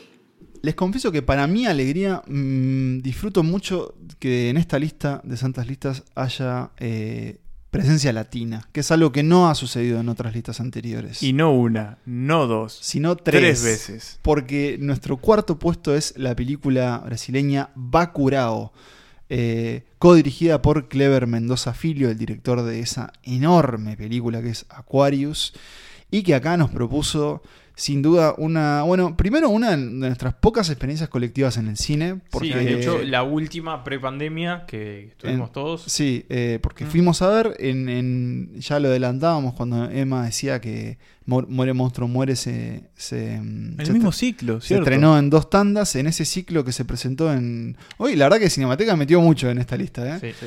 Eh, le mandamos un saludo a los amigos de Cinemateca. Una especie de, de ciclo de, de- Una especie, no, un ciclo de cine de, de terror, cine fantástico, cine de género, en donde pudimos ver finalmente Bacurao, una película que en 2019 hizo mucho ruido, justamente se estrenó en Cannes. eh, tuvo creo que incluso antes estreno en Estados Unidos. No, este año en Este año, Estados este Unidos año. porque está en De varias hecho, listas. Barack Obama la puso como una de sus Sí, favoritas. Yo, yo no le creo nada a la Ah, lista de yo, vi Barack en, Obama. yo vi en Twitter el otro día que decía que las listas de Obama eran promedios de todas las listas que Sí, aparecen en todos lados. El, el No muchacho este. Sí, de Alonso. Pardo, Sí, sí, sí, sí. y lo Este, mismo. Y mm, tiene razón, me parece. me- tiene razón. Pero eso no quita que Bacurao sea una de nuestras películas predilectas, una de nuestras películas favoritas. Y una película, si hablábamos hoy de, sorpresas con Muere Monstruo Muere, o incluso de, de- la sorpresa del abordaje eh, que hace Dick Johnson de la muerte, acá tenemos un retrato de Brasil como yo nunca había visto. ¿Por qué? Porque, y voy a cuidar mis palabras, Bacurao es eh, la historia de un pueblo, la historia de justamente un pueblo llamado Bacurao. En el estado de Pernambuco. De Pernambuco, un pueblo ficticio, eh, inspirado en, en- en muchas, eh, bueno, en muchas poblaciones de, de esa región. Y que va a ser, eh, cuido mis palabras justamente porque una de, de- de las mayores satisfacciones de Bacurau son sus sorpresas y Mm. las tiene eh, en demasía, abundancia. claro, en abundancia. Eh, a, a ver, les proponemos algunas palabras o- que, ¿Podemos han- decirlo que han logrado definir a la película. Western, Sí. eh, también hay como un retrato social, se mete con el colonialismo. Hay mucho realismo mágico también Hay en la mucho- vuelta. gracias. Hay humor, Hay sí. realismo mágico, hay humor. Para mí una buena definición de la trama y no decir más nada es, en este pueblo van a llegar visitantes que van a alterar el ritmo cotidiano de lo que sucede. Eh, una una premisa que podría llevar a, a un montón de películas, montón pero que acá se va a desenvolver no de la manera que ustedes creen. Exactamente. Eh, es una película muy coral en su, en su manejo de los personajes, porque si bien nosotros llegamos eh, con una de esas habitantes que vuelve al pueblo, después vamos a seguir conociendo a- Al resto. al resto, a una figura más como de alcalde, a una enfermera La interpretada por. Sonia Braga, una doctora. Eh, Una especie de eh, bandido repatriado, pelo largo, ahí. que es, maravilloso. Bueno, hay que se puede comentar además que la película se ambienta como en un futuro cercano, Sí. casi distópico. Es 2000 una- 2030. de hecho. ¿se acuerdan cómo empezaba? Sí, sí, claro. con una toma de una especie de satélite, no, de en el espacio. Exacto. La En el Tierra de espacio. en el sí, espacio. sí. Eh, para mí, casi que un, un guiño de directo a, y debería chequearlo a, a The Thing de Carpenter, ¿no? Y hay cosas de Carpenter porque Clever Mendoza Filio y, y su compañero Juliano Dorneyes. Ellos han dicho que, esta película la concibieron justamente pensando en las películas que ellos eh, disfrutaban ver de pequeños, ¿no? Esas cosas que, que alquilabas para, para asustarte y demás, pero además no solo con, con ese cine eh, extranjero, en el caso pensándolo en Brasil, sino también con las historias de Brasil. eh, y bueno, justamente esos personajes que tal vez a veces no sean tan comunes de ver en el cine. A mí como que...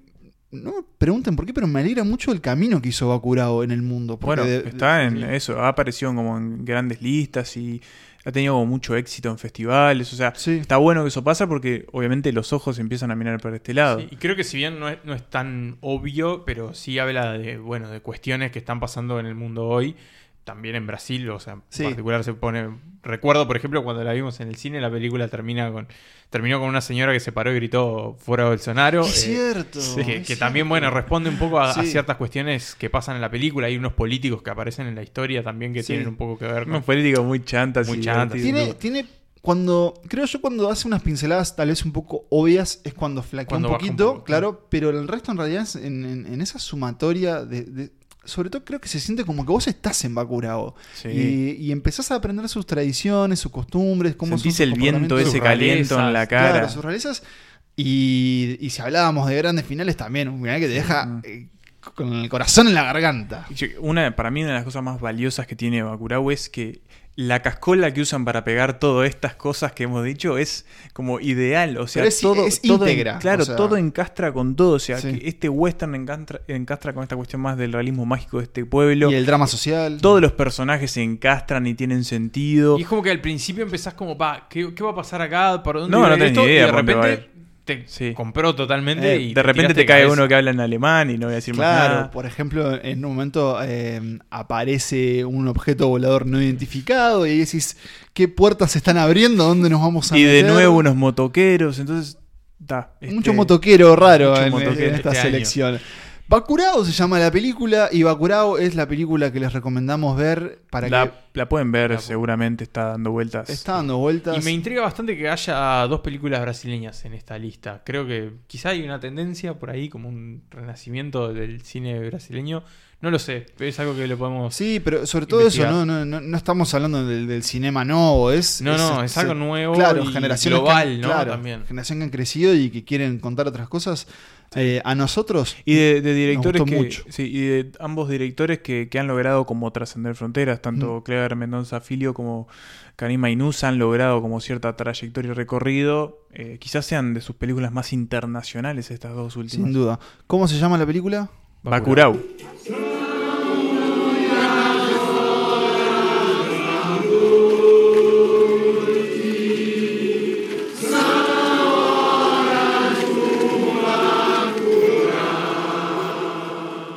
A mí, yo, yo suelo querer mucho a mucha gente y suelo odiar a poca gente.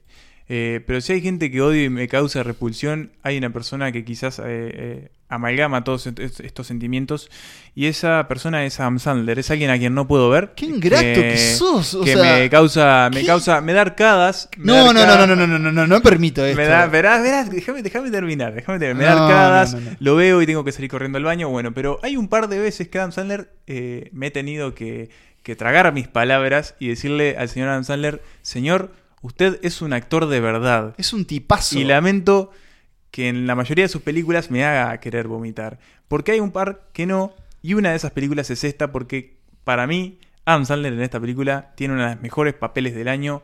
Es Uncut Gems, eh, Diamantes en Bruto, de los ya amigazos de Santas Listas, los hermanos Safdie. Josh- Hablando de gente a la que queremos Hablando mucho, de ¿no? gente que Josh queremos y mucho. Benny Safdie. En donde de algún nuevo- día los vamos a traer. a traer acá, en donde de nuevo este, ponen los focos en su Nueva York, en su, digo su Nueva York porque es su Nueva York, el Nueva York sucio, el Nueva York eh, de, de- El lado del- B. del lado B, el- el- los callejones, la basura, las ratas, ese, ese como esa herencia de lo que en su momento eh, planteó Scorsese y otros directores similares en su cine. Sí, bueno, pero también, así como planteabas todas esas oscuridades, está en los brillos que plantea esta película ambientada en el distrito de los diamantes. ¿no? Exactamente, porque tenemos a. eh, no recuerdo el nombre del personaje de Sandler, pero no importa. eh, a un dueño de una tienda de, de diamantes que, bueno, tiene trato, por ejemplo, con estrellas de la NBA, con. Él eh, está bien parado en el ambiente de los diamantes.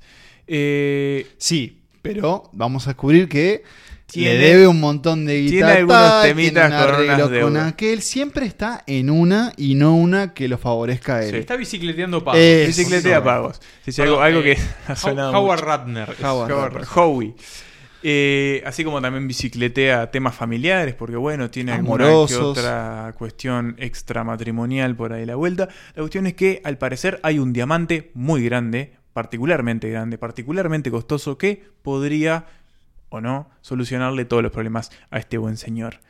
Eh, también, así como esto es un mundo muy judío, porque los personajes eh, son judíos, eh, se mete también el básquetbol. eh, Exactamente, porque Howard es un gran fanático de la NBA y de hecho... Hincha de los Celtics. hincha del- y uno de sus clientes es Kevin Garnett, es un basquetbolista real, una de las figuras de la NBA de la última década. KG. Que hace de sí mismo, aparece Sí. haciendo de sí mismo... Podemos decir eh, la, la sorpresa involuntaria del La año. sorpresa involuntaria del año, exactamente. Eh, así como LeBron James lo, lo fue hace, lo fue hace un tiempo, ahora Kevin Garnett, que, que bueno, que en esa época jugaba en, lo- en los Boston Celtics, eh, se mete en esta película y aparece ahí queriendo buscar este diamante que considera que le da suerte para las finales de la NBA. Y Howard que aprovecha para meterse en apuestas y meterse en, en más manejos turbios, que es algo que, que le sale bastante bien muchas veces, otras veces no le sale tan bien, pero que es otra de las razones por las que está en esta continua rosca financiera. Y hablando de rosca, es una película que no frena, Uncut Gems. Es una película que no para, que tiene un ritmo frenético que, que es, es, es un saque de cocaína continuo eh, y que no, no, tiene, no, tiene, no tiene freno. Es una película que arranca, sigue y, y creo que ahí está otro de sus grandes logros. Y es una película que se ve muy bien. Las películas de los Safdie siempre se ven bien y Uncut Gems no es la excepción. ¿Sabes cuál es la sensación para mí de esta película? Es como cuando tenés un trapo de piso medio mugriento, pero todavía no lo querés tirar, pero tenés que secarlo y lo retorces y lo retorces y lo retorces. Eso es lo que se siente ver eh, Uncut Gems y sin embargo no puedes dejar de mirar. Eh, es una experiencia agobiante, pero a la vez como tan satisfactoria, porque los Safdie ¿Qué lo parió? ¿Cómo filman? O sea, meten la cámara donde no, no te lo esperás, te, se te meten en lugares, tiendas de diamantes espantosas, como con mecanismos, como que te querés ir de ahí, pero a la vez construyen estos personajes odiosos, sí, como el señor Adam Sandler en, en los ojos de, de Manuel Bremerman, pero claro, hay corazón, hay... hay Y hay intensidad también. Hay intensidad. Y hay cine, o sea, si, esto- si los Safdie tienen algo, son, tienen mucho cine encima. Y yo les quería preguntar si para ustedes esta es la... Lo venimos man- manejando el tema de los Safdie hace tiempo, pero para mí esta es la, la- la confirmación de verdad, otra vez esta palabra que ha sonado mucho en este capítulo, ¿no? Pero la confirmación final de que los Safdie de verdad están para cosas muy grandes. Están para cosas grandes. Yo, sin embargo, me quedo con Good, Good Time. Time, yo también. La- la- todavía la tengo como un poco más arriba por, por lo que propone. eh, pero Uncut Gems es, es sin duda. Incluso hasta, como es una película de 2019, que acá se estrenó en Netflix en, en 2020, de hecho sigue ahí, eh, también era como que podían dar ese salto que les faltaba, pero, pero no se dio. Yo creo que la figura de Sandler ahí está como cierta polémica, claro. Igual, bueno, nosotros hablamos de, de Embriagado de Amor como una de nuestras películas que de Paul Thomas Anderson que, que queremos y adoramos mucho, y, y- y esa muestra de que Adam Sandler si quiere es un Y gran hemos actor. hablado también de, de Meyerowitz Stories, de También. Baumbach, donde hace otro gran papel. Y Yo, claro, yo sin, sin ánimos no, pero no, no es que tenga que defender a Sandler, porque entiendo lo, que- lo que dice Emma de entre líneas es, es un tipo que puede hacer grandes Claro, películas. si quiere, no puede. las hace Y no se quiere. pone a hacer películas en donde se tiran pedos Claro, o hace de hace él mucho hombre y mujer. y- Yo, por lo que lo justifico, es porque él lo que hace es se va de vacaciones con su familia y amigos, filma películas y después vuelve. Es uno de los primeras, de las primeras estrellas que apostó a Netflix en serio. O sea, de hecho, le dieron un contrato de millonario por seis películas. Creo que eso después avanzó a 12. Y bueno, capaz que de esas cada cinco películas para el olvido te da un Uncut Gems, un Meyerowitz y un, un Punch Drunk Love. Eh, yo no la he vuelto a ver, no, Gems. no, es que bueno, yo creo que tiene también un poco que ver con la Mm. experiencia, ¿no? Es. Hay que, hay que, hay que estar preparado para. después. de. Sí, sí, sí. No, Hay- una hay un- yo quería, perdón, destacar que creo que lo hicimos cuando, cuando Manuel en nuestro episodio sobre drogas eh, habló de Heavens de know- Heaven- knows Heavens what. Know What. El tercer hermano Safdie, que es este el señor eh, Ronald Bronstein, que es eh, el editor de Uncut Gems, también es creo que co-guionista o, o suele ser como co-guionista. Es como, como esa tríada que, que funcionan con, con los hermanos. Y los Safdie están en un gran momento. Ellos abrieron una radio ahora que se llama El Aria, que es el nombre de, de sus productores. Hicieron un corto con Sandler, no sé si ustedes lo vieron, que él hace como esos este, mm, eh, atracciones ambulantes en las calles de Manhattan. Y lo que, lo que también te quedas con estas películas son los rostros que ellos encuentran. Muchas veces son con actores no profesionales. Eh, bueno, el caso de Heaven No What era el, el caso protagónico. Sí, de hecho, era, era la historia, la persona que, que había sido la, la, la- la historia real era sí, sí, la, de, la esa, de esa dicta. Pero acá, claro, es en ese entorno, en ese distrito de los diamantes, ves Mm. unos rostros que nadie más pondría en cine. Y ahí creo que también estaba eh, esa referencia a Scorsese que decía Emma, que, que muchas veces se la vinculó esta película con, con After Hours, ¿no? Sí, tiene Este, como algo de, de esta justamente cuestión, esta ese- carrera contra el tiempo. Claro, ese y- tire que se le hace al, al Y protagonista. cosas que le van saliendo mal, le salen muchas cosas malas al personaje de Sí. Sander. Una última cosa que quería decir que mm, Uncut James, o sea, sí es, es como el salto a Netflix y a como las grandes industrias de los Safdie, pero es un proyecto muy personal de ellos que incluso es previo a las dos últimas películas Sí. que habían filmado antes. Igual, ojo, ¿es ¿Netflix figura como productora o en realidad ellos, No, la, no. ellos la adquieren después? Me refiero como a esta Claro. distribución más masiva. sí, sí, sí, o sea, antes, bien, este, Good Time, por ejemplo, ni siquiera llegó a nuestros cines. Sí, sí, sí, sí. Eh, pero esto es un proyecto como muy personal que ellos tienen desde hace mucho tiempo. O sea que, bueno, por suerte pueden seguir cumpliendo sus sueños cinematográficos. Y, por suerte, eh, lo hicieron porque se metieron en el puesto número 3 y en el arranque del podio de las mejores películas, o al menos nuestras favoritas, del 2020.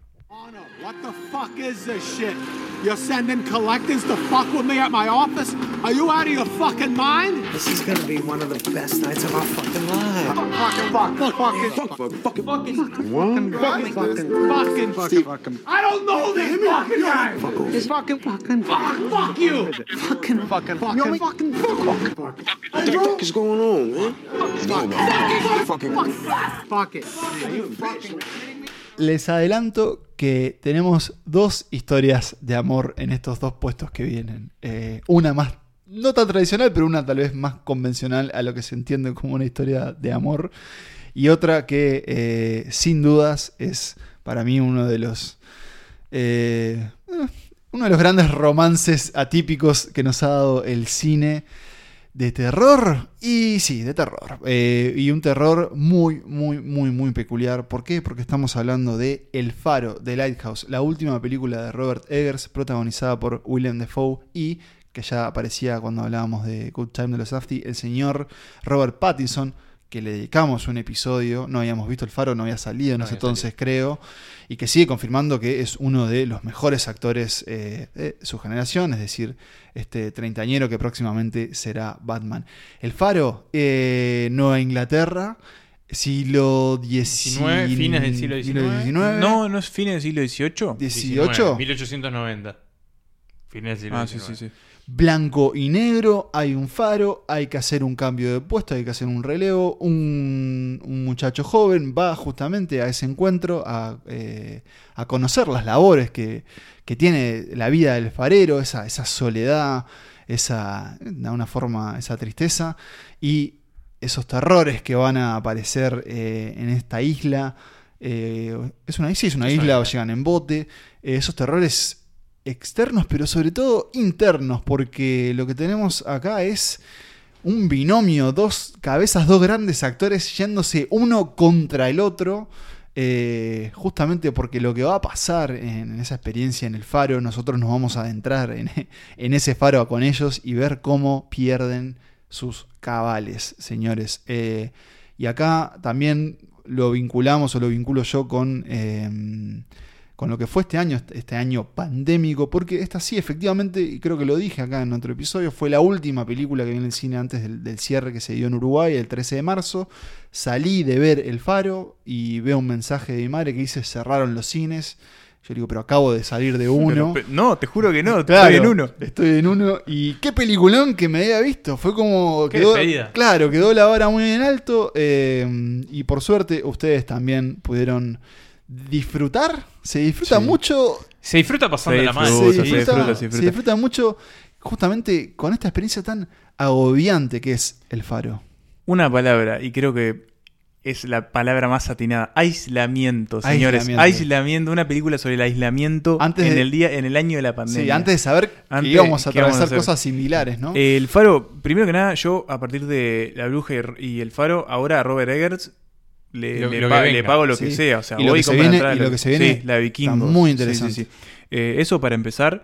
Eh, ya La Bruja era uno de los Ya- mejores debuts, una Sí, sí, películas sí. de terror y una, una mejores películas. Después es muy interesante cómo él eh, sigue logrando eh, amalgamar como sus intereses por la historia tradicional de- sobre todo de la parte de Nueva Inglaterra, Mm. que es la parte donde él es oriundo, con bueno todo la- el caudal cinematográfico y literario que tiene encima. En esta película hay tanto esas historias de faros, porque de hecho él para esta película utiliza eh, diarios reales de fareros hablando en, en- Sí. en términos reales de cosas, y después tiene no sé, influencias de Lovecraft, de Bergman. sí, hay un suda Lovecraft. Sí, sí, sí. Bueno, de hecho, eh, este, creo que Manuel la, la vio este año. Cuando yo vi esta película dije, pero esto, esto es. La hora del lobo. Esto es La Hora del Lobo, que una película que mencionamos en nuestro guiso de Halloween.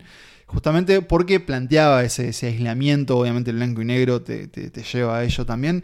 Y quiero volver a lo que he dicho. Yo decía, y en parte en broma, pero en parte en serio, esa historia de amor, porque en realidad en ese aislamiento de estas dos personas solo se tienen uno al otro. Y La gaviota. y la gaviota. Y con lo que plaga Eggers de esta película para mí es, eh, es con realización y es con... eh, es como, como caprichos que él tiene. Por ejemplo, si uno se adentra en, en cómo se hizo esta película, bueno, ni que hablar desde el proceso actoral con dos grandes, enormes actuaciones, Sacado William Defoe, pero espectacular. con monólogos increíbles, es... Con su acento marinero. Bueno, por ejemplo, él usó eh, lentes de Mm. fotografía para filmarla que también de, de- de- o sea, de- Sí, viejos, antiguos. muy antiguos para emular cierto efecto. Emma hablaba de esos términos los fareros. El, el inglés que se usa en la película ya había hecho algo similar en, en La La Bruja.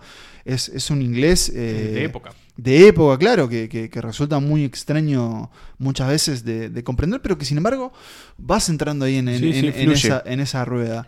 Y obviamente, porque creo que Eggers no puede escaparle, eh, la introducción de lo sobrenatural, que muchas veces te hace preguntar si son ellos que están perdiendo la cabeza, somos nosotros como testigos de esta historia, O si es real. o si es real o Mm. no. eh, y además, que acá sí creo que, que también se soltó un poco, la película está, creo que tiene un origen, en realidad es una idea de del hermano de él, que él después decía ser.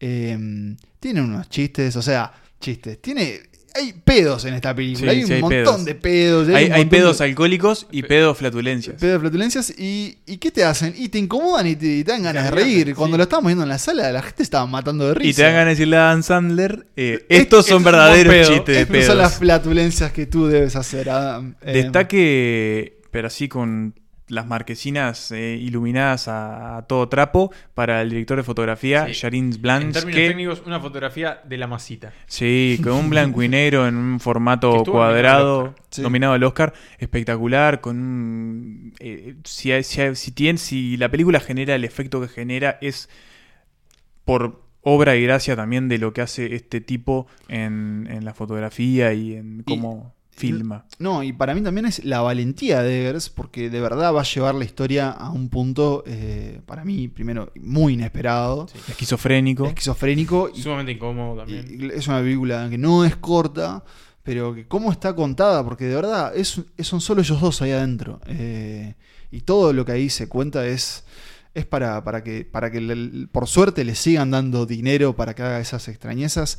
Que también hay que decirlo, es, es- es una película que tuvo muy buena recepción, eh, que creo que yo pudo zafar un poco más allá del- de tal vez las casillas en donde se pone el cine de género a veces, trascendió un poco más.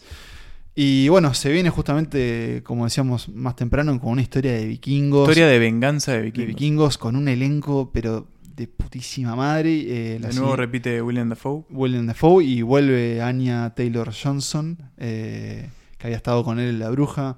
Robert, la verdad, nos sacamos nuestros sombreros de, de fareros eh, porque hiciste un peliculón y es nuestra, nuestro segundo puesto. Nos queda, nos queda, nos queda el, El final, nos queda el final, eh, así que escuchemos un poquito de, Pedos en el faro. de Pedos en el Faro y Nicolás nos va a decir cuál es la película del 2020 según Santas Listas. I want steak! I want a goddamn steak! I, if I had a steak, oh boy, oh, a rare, a bloody steak. If I, if I had a steak, I would fuck it.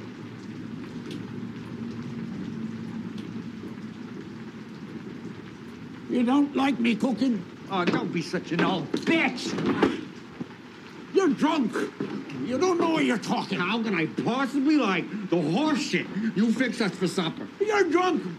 I, you won't be saying that. In the kitchen shanty cooks. It was fried donuts 3 You're times drunk. a day. You're Country drunk. hand bigger You're than your drunk. food. I'm drunk. I'm me. drunk. Damn ye. Drunk since I first laid eyes on you. You're fond of me lobster, ain't you? Drunker than a Virginia fence. I seen it. You're fond of me lobster. Say it. Say it. Say it. I don't have to say nothing. Damn it! Suenan los tambores, suena el redoblante, el escribano me acerca del sobre, lo abro y les puedo decir que para Santas Listas la película favorita de 2020 es... Vamos a la pausa. No, mentira. Es... eh, ahora sí, me pongo serio para, para decir el primer puesto de esta lista, que es Retrato de una mujer en llamas. Ayúdame con el francés, Pablo. Portrait de una jeune Portrait de la jeune fille en feu. Eh, estamos hablando de eso, justamente. Retrato de una mujer en llamas, esta película francesa dirigida por Céline Sciamma. Exactamente. Que la pude ver en los cines, por suerte fui el único de este, de este Mirá trío cómo se que saca la pude ver en cine. Eh, hace Tiene muy una, poquito. tiene una remera, yo vi Retrato de una mujer De hecho, fue la última película que vi en cines. Gracias una vez más a Cinemateca por mantener ahí esa, esa llama cinéfila prendida. Eh, una de las 10 películas que vi este año en cines, que es una cifra irrisoria para nuestros Ah, promedios anuales. Eh, y que cuenta la historia, como hoy lo decía Pablo, es una historia de amor, es un romance entre dos mujeres en, en una isla, de nuevo, una isla, eh, solo que acá sin faro, pero sí con una mansión. Una de ellas es una pintora que es enviada, por- contratada por la familia, digamos, para que le haga un retrato a, a la hija de esta, de esta familia. Un Marianne eh, Eloís. Exactamente. Un retrato que se le va a enviar al pretendiente de esta hija que vive en Milán para que la conozca, porque no la conoce, nunca la vio en persona. Y acaba de salir del convento. Acaba de salir del convento para que le vea la cara y bueno, y, y ejecute el casamiento, digamos, ¿no? Es simplemente un casamiento por conveniencia. Y, bueno, estas dos mujeres se van a ir conociendo en este aislamiento, en esta isla, pasan un- algunas semanas por ahí con la única compañía de, de- de la sirvienta de la casa, digamos. Eh, y se van a ir conociendo y va- se va a ir desarrollando un romance que es bastante trágico también en, en algún momento. Y que está prendido fuego. Y que está prendido fuego. Y quiero aclarar, antes que nos metamos más Sí, en siglo profundidad- XVIII. Siglo XVIII. Que nos metamos más en profundidad con la película. Es una película eh, de mujeres. No hay hombres en escena. Salvo al principio y al final. Y son eh, anónimos. Son, están de fondo. Son nucas de hombre. Son Sí. nucas de hombre. Sí. Y cuando, cuando aparecen, sobre todo en, en más adelante de la historia, es por favor, retírate, señor, retírese, retírese de acá. Dos palabras, señores. Obra maestra. Mm.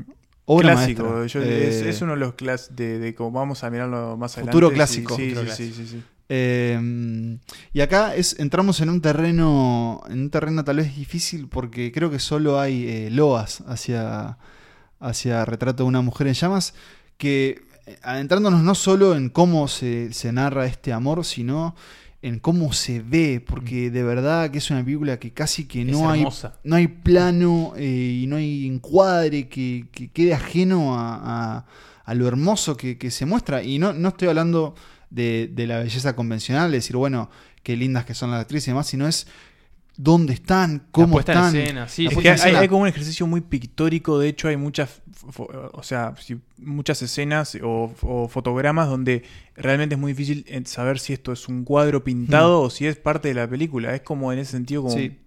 Es una de las películas que, que hace uno de los mejores usos de- del color eh, que he visto en estos, en estos años. Y no me refiero tanto a la fotografía, sino, por ejemplo, a los vestidos que tienen ellas. eh, justamente esos. Vestidos muy coloridos, de Claro, colores fuertes. eh, cómo dialogan el verde y el azul. O bueno, cómo se introduce, cómo se introduce el rojo. El Y- uso de- del fuego también, ¿no? el Como uso del herramienta fuego narrativa. y al frente y ni más ni menos eh, las dos actrices eh, Adele Noemí- Hanel y Noemí Merland. exacto que para mí es es fundamental.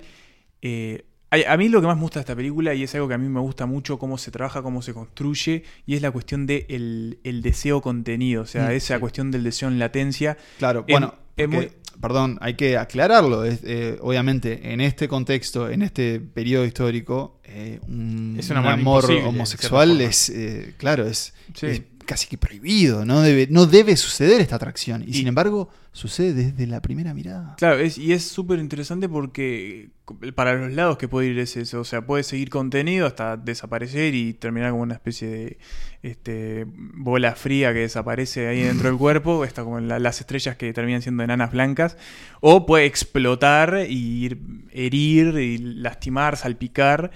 Y, o transformarse como en esta, en esta hoguera pasional que de alguna manera es lo que termina pasando y para eso, para que eso salga bien, tiene que haber dos intérpretes que lo logren hacer.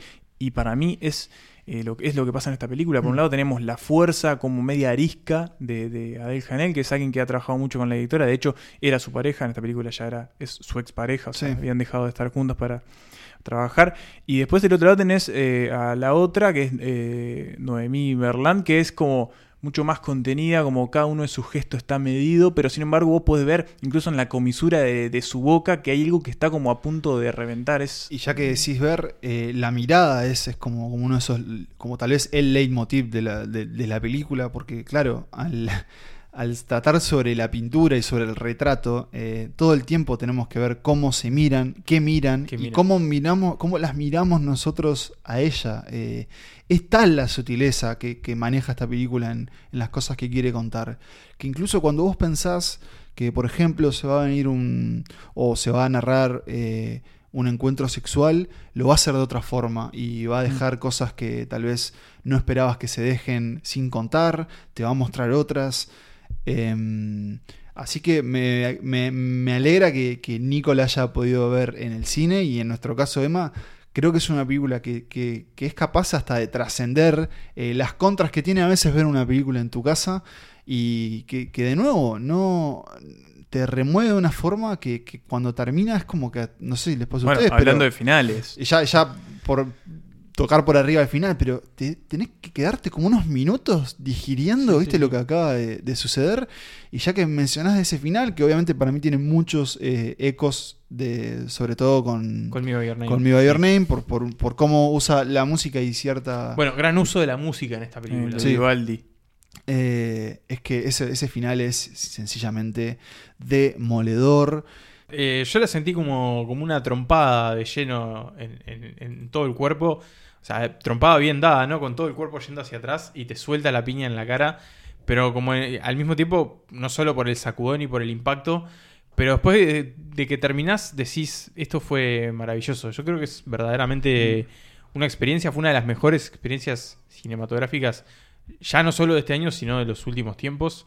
Y, y estoy, estoy muy complacido de que esté en este primer puesto porque verdaderamente me parece que es una maravilla. Igual no les parece que ah, pensando, me quedé pensando en el tema del final y eso con hay mucha gente que obviamente que está escuchando este capítulo que la vio, entonces puede entender un poco de qué Sí. estamos hablando, pero me da la sensación de que mientras en Call Me By Your Name teníamos como esta cuestión absolutamente demoledora de que es ese final, acá tenemos como Podemos eh, plantearlo, básicamente es un casi que un plano, o sea, la cámara se queda fija en un- uno de los rostros de esos personajes, Sí. suena la música y vemos casi como un desmoronamiento de esa en persona. Call Me Your Name.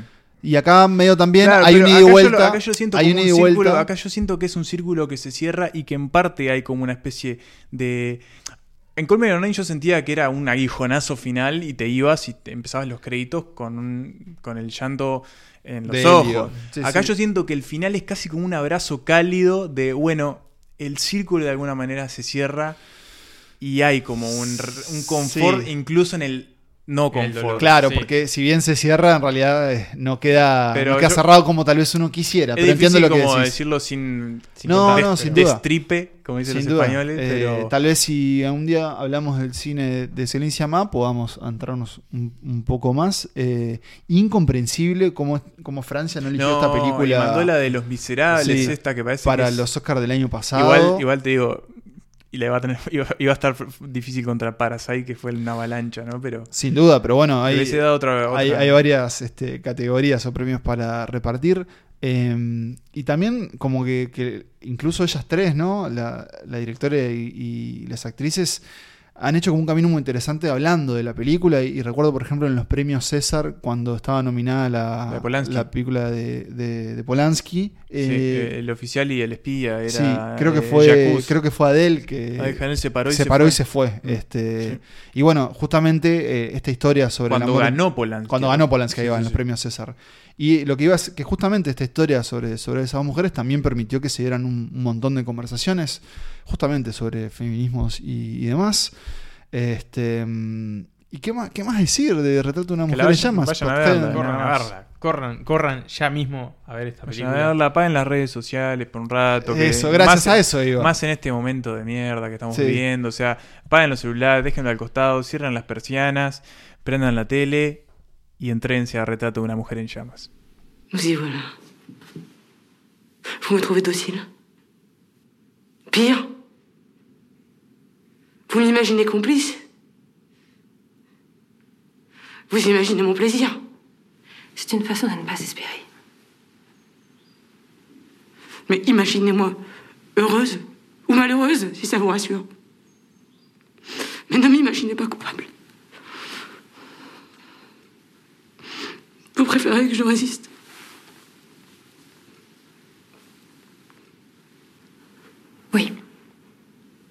Vous me le demandez.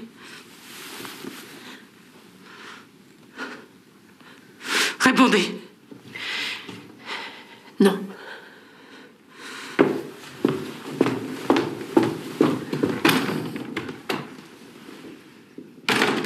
Y así, señores, señoras, Se finí. hemos Se terminó. terminado el año, hemos completado la lista más importante del año, eh, del año del no cine, pero de alguna manera fue Pero que estuvo un ahí, año de mucho. De, de la no sala. de la no sala. Eh, repasemos eh, rápidamente la lista. En el puesto número 10 tenemos Never Really, Sometimes, Always. En el puesto número 9, Muere Monstruo Muere. En el 8, eh, La vida invisible de Eurídice Guzmao. En el puesto número 7, I'm Thinking of Ending Things. En el puesto número 6, Sound of Metal, El sonido del metal. Puesto número 5, Dick Johnson is Dead. Puesto número 4, Bakurau. Puesto número 3, Uncut Gems. Puesto número 2, El Faro. Puesto número 1, Portrait de la jeune fille en feu. Retrato de una mujer en llamas de Celine Sciamma. Esas son nuestras 10 favoritas. Una gran lista. A mí me gustó mucho cómo quedó. Ahí todo dijimos tres películas latinoamericanas, hay películas europeas, yankees, un Hay documental. Hay cine de terror, o sea, de verdad terror, que quedó bien hay cine, cine frula, Eh, cine pausado. cine gran género, cine, cine frula. frula. Cine frula es. Eh, cosas quedaron afuera, sin duda, y de hecho, Sí. cada uno de nosotros cuando, cuando armó sus listas personales, que después se combinaron en esta, hay otras, irán apareciendo en futuras listas, eh, o nos pueden preguntar también qué, qué más pusimos. Eh, antes de que Manuel repita la pregunta que hizo al principio. eh, Ah, cierto. Ya me había olvidado, vamos suerte a- que la pensaron. responder, yo quería tomarme simplemente un- un- una ínfima de, de tiempo para repasar un poco lo que fue esta temporada de Santas Listas, eh, porque la verdad que fue muy, muy, muy, muy, muy variada. eh, y siempre, obviamente, mirando hacia atrás en retrospectiva, eh, nos llama la atención las cosas que hicimos, ¿no? Y por qué las hicimos, pero bueno, fue un año en el que empezamos hablando de. Dimos la bienvenida al fin del mundo y efectivamente Sí. llegó. Profético, episodio profético. Fue profético Sí, eso, eh, ¿eh? fue ¿Quién lo profético. Eh, después seguimos con un episodio de cuarentena en Netflix, tal vez uno de los episodios eh, más escuchados de toda nuestra historia. Fue el año que finalmente nos dimos el gusto y hablamos del cine de los hermanos Cohen. Súper escuchado. Eh, no hicimos un episodio en vivo, la verdad que fue un año muy complejo en ese sentido, pero bueno, si todo mejora el año que viene, tal vez podamos prometer hacer más de uno, eh, Mm. un encuentro con ustedes, porque la verdad que nos gustó Toda la mucho. temporada en vivo. Toda la temporada en vivo. Sí, hicimos eh, una, residencia en el Solís. Sí, hicimos una, una instancia así en tiempo real que fue la maratón del Señor de los Anillos. eh, Uh, nuestro ¿cómo episodio- estuvo ese sábado? nuestro Pa. episodio 4. Que ahora HBO nos robó la idea, Sí, decirlo. sí, Feo, sí. feo, eh. Donde no- nos acompañaron varios de ustedes y vimos las tres películas dirigidas eh, por Peter Jackson sobre la gran obra del señor J.R.R. Tolkien. Eh, hicimos un episodio eh, encerrados, ¿no? Nuestros Sí. episodios este, eh, donde dijimos nuestras películas favoritas que suceden en una sola locación. Hicimos grandes atracos del cine. ¿Qué más? Eh, películas para no extrañar el deporte. Una Sí. gran lista donde apareció Corazón de Caballero y Un Dodgeball. sea, sí, un incomprendido ese capítulo. Eh, sí, un, un- El incomprendido, el incomprendido del año. eh, un, ¿Sabes lo que es? Un cult clásico. Sí, siempre clásico tenemos de- uno, siempre tenemos uno, este año es el del deporte. de- un clásico de culto. Claro. El de no deporte. Corazón de caballero. eh, pero no solo eso, Hoosiers, Moneyball, The Damn United y The Warrior. Damn United, qué gran película de Damn United. ¿De qué más hablamos? Bueno, hicimos las películas de tu vida con Inés Bortagaray. Eh, fue el año en el que nos metimos con Clint Eastwood, actor, Sí. no director. De hecho, Clint acaba de cerrar otra película. Otra película más, sí. Eh, macho, cry, macho. Sí, sí, sí. Mientras vos seguís postergando limpiar eh, Vos no la salís de tu casa y Clint Eastwood te termina una película, una, infeliz. una película. Eh, hablamos de otro gran director que es Spike Lee. Eh, hicimos, es verdad que no hicimos un episodio en vivo, pero sí hicimos un episodio de preguntas y respuestas que Ah, a mí en estuvo muy particular me bueno, gustó mucho. divertido, muy divertido. Eh, estuvo Kate Blanchett también, ¿no? Con el tos de pie Kate Blanchett. ¿Estuvo por acá? No, sí, estuvo. ¿No, no, no vinieron ese día? No vine ese día. Eh, nos preguntamos si Christopher Nolan era un genio o farsante. Después vimos Tenet, Tenet y, y dijimos farsante. Se, se inclinó la balanza para un lado. Eh, Fa, y- qué, qué garrón Tenet. Lo único bueno de Tenet fue que volvimos a encontrarnos en los tres en una sala de Es cine. cierto, Eso fue lo único. Pero hasta pasé frío esa Sí, función, no, no, todo no, no, mal. todo no, mal. Eh, hicimos drogas con Facundo Maki, entiéndanlo como ustedes quieran ese concepto. una- la verdad, eso fue una propuesta aparte de Facu, hicimos nuestro, drogas. nuestro amigo, y, y le hemos eh, llamado Cuarto Santo Listo. Eh, hicimos drogas, también, bueno, nos metimos en la mente de Charlie Kaufman. Tuvimos un- una especie de mega episodio de invitados con comedias románticas, Ah, donde bueno. nos acompañaron este, sonoramente Camila Civil, Pedro Daltor, Irene del Ponte, Gonzalo Denis, Leticia Jorge y César Troncoso. Eh, inauguramos, creo yo, un- una especie de subsección nueva, una sección no oficial, que fue nuestro kit para principiantes con la Nouvelle Vague. Mm. Eh, uno de los episodios que yo más atesoro. Sí, da para el año que viene explorarlo quizás Con otra movida. El, el sí. Un realismo italiano, por decir Cine Sí, de sí. yacuzas. Eh, bueno, fue el año de la saga de Rocky. Este, otro episodio muy divertido también. Hicimos nuestro especial de terror de Halloween con las Final Girls. Eh, les regalamos, ¿por qué no?, nuestro episodio en vivo del, a fines del año pasado, que fue el de Pedro Almodóvar, que hicimos en... en- Fue el sustituto que encontramos también a un año Sí, sin vivos. Exacto, con ese, con ese gustito que tiene el vivo, que hicimos en el Centro Cultural de España Montevideo.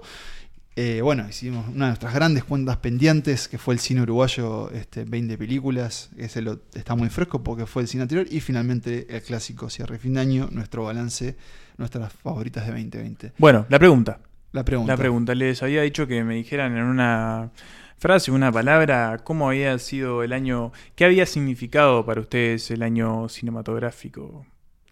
En mi caso fue la, la salvación, la salvación, la sanación, la- el escape. Hmm. El escape, la Bueno. posibilidad de eh, eh, irme, hu- huir de este año tan nefasto. Yo ju- te iba a decir atípico, eh, pero no por eso menos gratificante, porque la verdad eh, que fue creo que el año en donde vi cine más viejo, entre comillas, es decir, vi un montón de películas de los 30, 40, muchas por santas listas, muchas por, por ganas propias.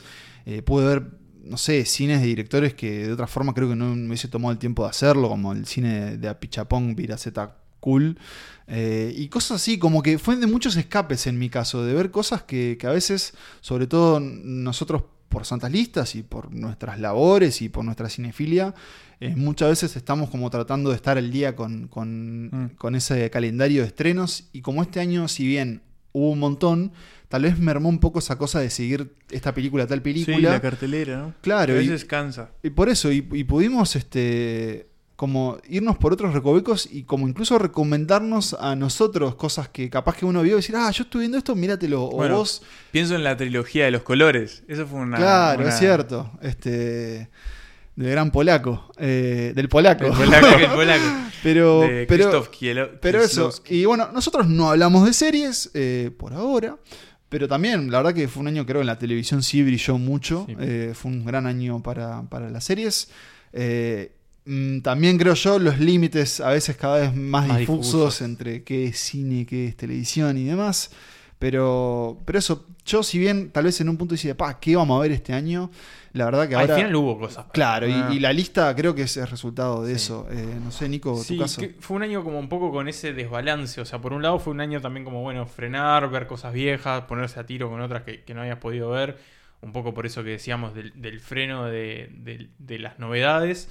Que igual las hubo, creo que también el cine, por suerte acá en Uruguay, durante buena parte del año, con aforos y con un montón de limitaciones, estuvo abierto y hubo cosas para ir a ver, se pudo ir al cine, que eso siempre es una experiencia que vale la pena. Eh, sí, definitivamente el cine, como también, bueno, la- las series, la literatura, la música, fueron un poco la- las tablas de salvación en este año complicado y que muchas veces estuvimos encerrados o, limitados en, las cosas que podíamos hacer, que ahora parece que volvemos como un poco a esa etapa.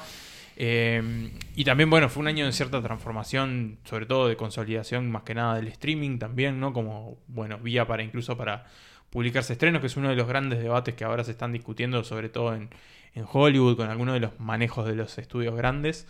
Pero eso, sí, creo que fue un año en el que a pesar de todo el cine estuvo ahí y por eso también le estoy muy agradecido. Quiero también, obviamente, no dejar de mencionar a nuestra casa madre, Polenta, Entretenimiento Sonoro, eh, y acá un poco de, avisos oficiales, pero bueno, también fue un año en que pudimos expandir eh, nuestros servicios y bueno, nue- nuestros conocimientos en, en- la producción de podcast. Hicimos cineastas desde casa eh, con la sala Cita Rosa, en donde nos permitió, bueno, darle una mano al, sector audiovisual y nosotros también como conocer a, a muchos de los realizadores que hacen cine acá en Uruguay. Eh, si no lo escucharon, la verdad que se los recomiendo mucho. Son conversaciones entre ellos. De hecho, nosotros no aparecemos. Aparece la voz de un locutor muy similar a, a Emanuel eh, al principio. Con una gran capacidad vocal de repetir la misma frase una y otra vez. Con el mismo tono de voz. eh, pero bueno, también eh, la, eh, la Lala, la Lala, perdón. Lala. De, de Belén Fourmet, este, que sale también por Polenta, fue una tremenda temporada. Eh, bueno, los, los muchachos de, de Finjan Demencia. Una flor para Finjan Demencia. ya, ya les avisaremos dónde es el entierro. pero bueno, si Dick Johnson está muerto, Finjan Demencia también. Pero eh, tal vez esté vivo. Ahí, pero ¿Quién- nunca se sabe, no ¿cómo? sabe. Nunca se sabe. Eh, ahora tuvimos un pequeño debut hace poco, un estreno de mm, Buffet Sentimental. Sentimental con, bueno, la nombramos Irene del Ponte y, y nuestra amiga Fernanda Cossack. Pero eso, la verdad que Polenta, la verdad que Sí. tuvo, tuvo un gran año. Y yo, Emma, antes de, que, darte la palabra, eh, quiero decir mis, mis palabras personales con, con ustedes. La verdad, muchachos, ustedes lo saben. Primero, los quiero mucho. Eso es importante decirlo al aire, pero sobre todo también quiero mucho a Santas Listas y lo que nos permite hacer, eh, que no es solo hablar de cine frente a tres micrófonos, grabarlo, editarlo y después reproducirlo ustedes, sino que de alguna forma creo que ha crecido mucho más allá también, como que Santas Listas se ha entrado en nuestra vida y en la vida de nuestros seres queridos. Este, y nosotros creo que también fue un año que yo por lo menos sentí mucho el cariño de, de, quienes escuchan Santas Listas. A veces Obviamente nosotros sí tenemos números y vemos cuánta gente lo escucha y desde dónde, pero a veces cuando nos escriben y incluso para decir hagan un capítulo así o, o tal cosa, eh, a nosotros este, no- nos, llena, nos llena el corazón y de hecho hasta hace no muy poco nos, nos hablaban de, de un padre que escuchaba Santas Listas con su hijo los sábados y bueno, este, a él no recuerdo, creo que ya lo saludamos al aire, saludamos, sí. pero vaya un saludo nuevo y de alguna forma a él como representación de todos ustedes, este, que eso, que nos acompañan. Sí, yo también, es como dice Pablo, o sea, este año se- como notamos que, que se expandió como el- la Mm. comunidad de Santas Listas eh, y está buenísimo eso, o sea, nos, nos llegaron cosas como gente que estaba escuchándolo en cuarentena y les estamos haciendo más fácil la cuarentena y para un año Ah, tan sí. nefasto como esto, eso es... Es Es increíble, o sea, es como no entendés muy bien cómo algo que vos empezaste como porque tenías ganas de hablar de nada, de películas pueda tener como esa repercusión, así que a todos los que nos están escuchando del otro lado, de donde sea que nos escuchen, eh, muchísimas gracias por mantenerse ahí. Y lo mismo, un poco plegándome las palabras de Pablo, también para mí es como ya es tipo parte, el, el día de la grabación de Santas Listas está ahí, o sea, las películas, las horas dedicadas a las películas de Santas Listas también, y también ese tema de empezar a poner a Santas Listas en el como en la hoja oficial de, de lo que forma parte de, Sí, de mi yo Sí, señor. tanto laboral la- como la personal, claro. Es tipo, ahí está Santas Listas y eso es como muy, muy valioso, además de que, de que obviamente eh, es un mega disfrute. Así que yo no tengo mucho más que decir, es algo que para mí fue un gran año. Esto, eh, más allá de todo lo que pasó, fue un, fue un gran año, me divertí mucho, muchos momentos, y la verdad que Santas Listas en muchos momentos también me salvó porque tener algo que pensar, tener algo que hacer, mirar películas y después saber que las íbamos a debatir, aunque sea por Zoom, porque gran parte las hicimos por Zoom, era como un, un horizonte también en este año sin horizonte. Es como Santa Lita me sacó de la droga. O, Santa Lita me sacó el Paco, Mi claro. madre me dio la vida, pero Santa Santa Lita. Lita las ganas de Santa Lita vivir. me sacó del Paco. Eh, y cuando me saque, de- me saque de la pobreza ni te digo. coming, coming soon. Eh, antes de que, de que creo que, que Nico nos lleve hacia ese, ese final de temporada, eh, me pregunto y les pregunto, ¿qué pasará el año que viene con Santa Listas? ¿Volverá? Sí, sí. Eso se pregunta, sí. Volvemos, volvemos Bueno. seguro con la quinta temporada ya. Y el eh, episodio 100. El episodio ¿Qué va a pasar? Porque aparte es el que 100. inaugura la temporada. Sí. Manden propuestas, aceptamos Sí. propuestas. ¿Qué quieren que hagamos en Sí, el episodio estamos 100? pensando Eh, me todavía, gusta eso. que- No descarto. Hay eh, meses para- y voy a hacer un poco de producción en vivo. El episodio 100 va a ser el de regreso. No descarto que nosotros y Santa Listas aparezca tal vez este. Sí, asociado a otras cuestiones. No, digo, quiero decir en algún formato eh, Distinto.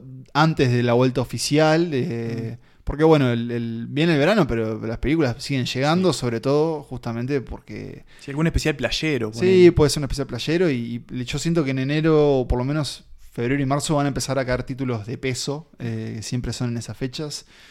Y, y bueno, la verdad que sí que me quedé, me quedé sin palabras este, para, para despedirnos. Gracias, decirle gracias a ustedes y gracias a ustedes del otro Sí, lado. adhiero. Repito la- las gracias. Este fue un año complicado en cierta forma, sobre todo ahí a partir de, de marzo, pero bueno, un poco, ya lo decían ustedes, Santas Listas siempre estuvo ahí. Un poco a veces pasa que, que venís alguna semana ahí medio entreverado, medio cruzado, y tenés la grabación y es como te cambia la cara, te cambia el ánimo, porque esta instancia está buenísima.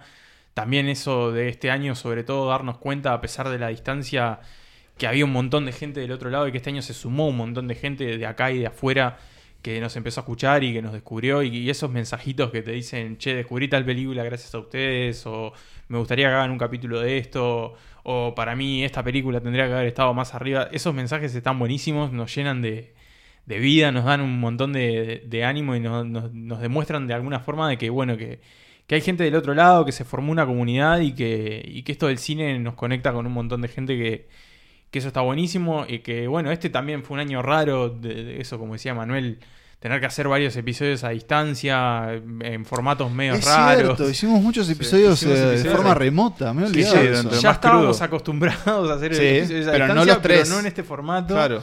Y fue, fue raro, pero bueno, a pesar de todo, porque queríamos seguir haciéndolo, nos pareció también en, en cierta forma que era necesario seguir ahí eh, y que el cine siguiera ahí en cierta forma. Eh, y eso, y Santas, Santas Listas ya es parte de mi vida, es algo que, que no dejaría de hacer nunca. Que, que tengamos los tres 90 años, Pablo Sí. un poco más y que sigamos haciendo. Pablo siempre un poco más, sí, sí, sí. noven- Este, 87 nosotros, Pablo ya nos para 90. Sí, llego. Como tres Dick Johnsons haciendo santas Sí, listas. sí, me con demencia, Con hablando de, de episodios viejos. Este, pero, pero sí, yo la verdad que esto lo disfruto mucho. Disfruto muchísimo hablar de cine con ustedes dos. Eh, además de que, bueno, que son mis amigos, también disfruto mucho hablar de cine con ustedes. Y bueno, no mucho más. Llegó el momento de despedirse. Sí, eh, otro adelanto, vuelven las calcomanías el año que viene. Sí, vuelve el a, merchandising. a producir más. Tal vez no, una remera, un gorro. Algo, no sé, no sé cómo vamos a hacer, pero, este, pero eso, Santa sí, Lista va a seguir creciendo. Y, una cosa que obviamente no, no, no se dice, pero así como definimos mucho de los, de los 22 episodios de esta temporada, creo que hay el triple de episodios propuestos, muchos por ustedes. Así que Hay bueno, algunos, hacemos. algunos llegarán, van a, van a llegar el año que viene. Este, hay algunos que tengo muchas ganas de, de hacerlos. Eh, bueno, eh, eso, mm, voy, voy con un lugar común, que por algo son lugares comunes. Este, esto no es un adiós, es un hasta luego. De mi parte, yo, Pablo Estarico, me despido de, de esta temporada de Santa Listas. Yo también me despido. eh, mi nombre es Emanuel Breman y este año ha sido un placer.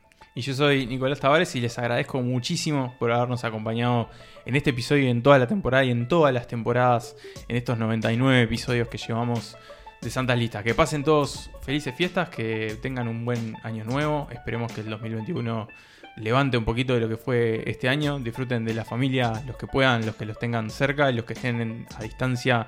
eh, bueno, eh, que sean un poco más fuertes para lo que se viene. Esperemos que, que todo esté un poco mejor el año que viene, que el cine vuelva en pleno. Y nos vemos en la temporada que viene, nos vemos en el episodio 100. Los queremos un montón y que viva el cine.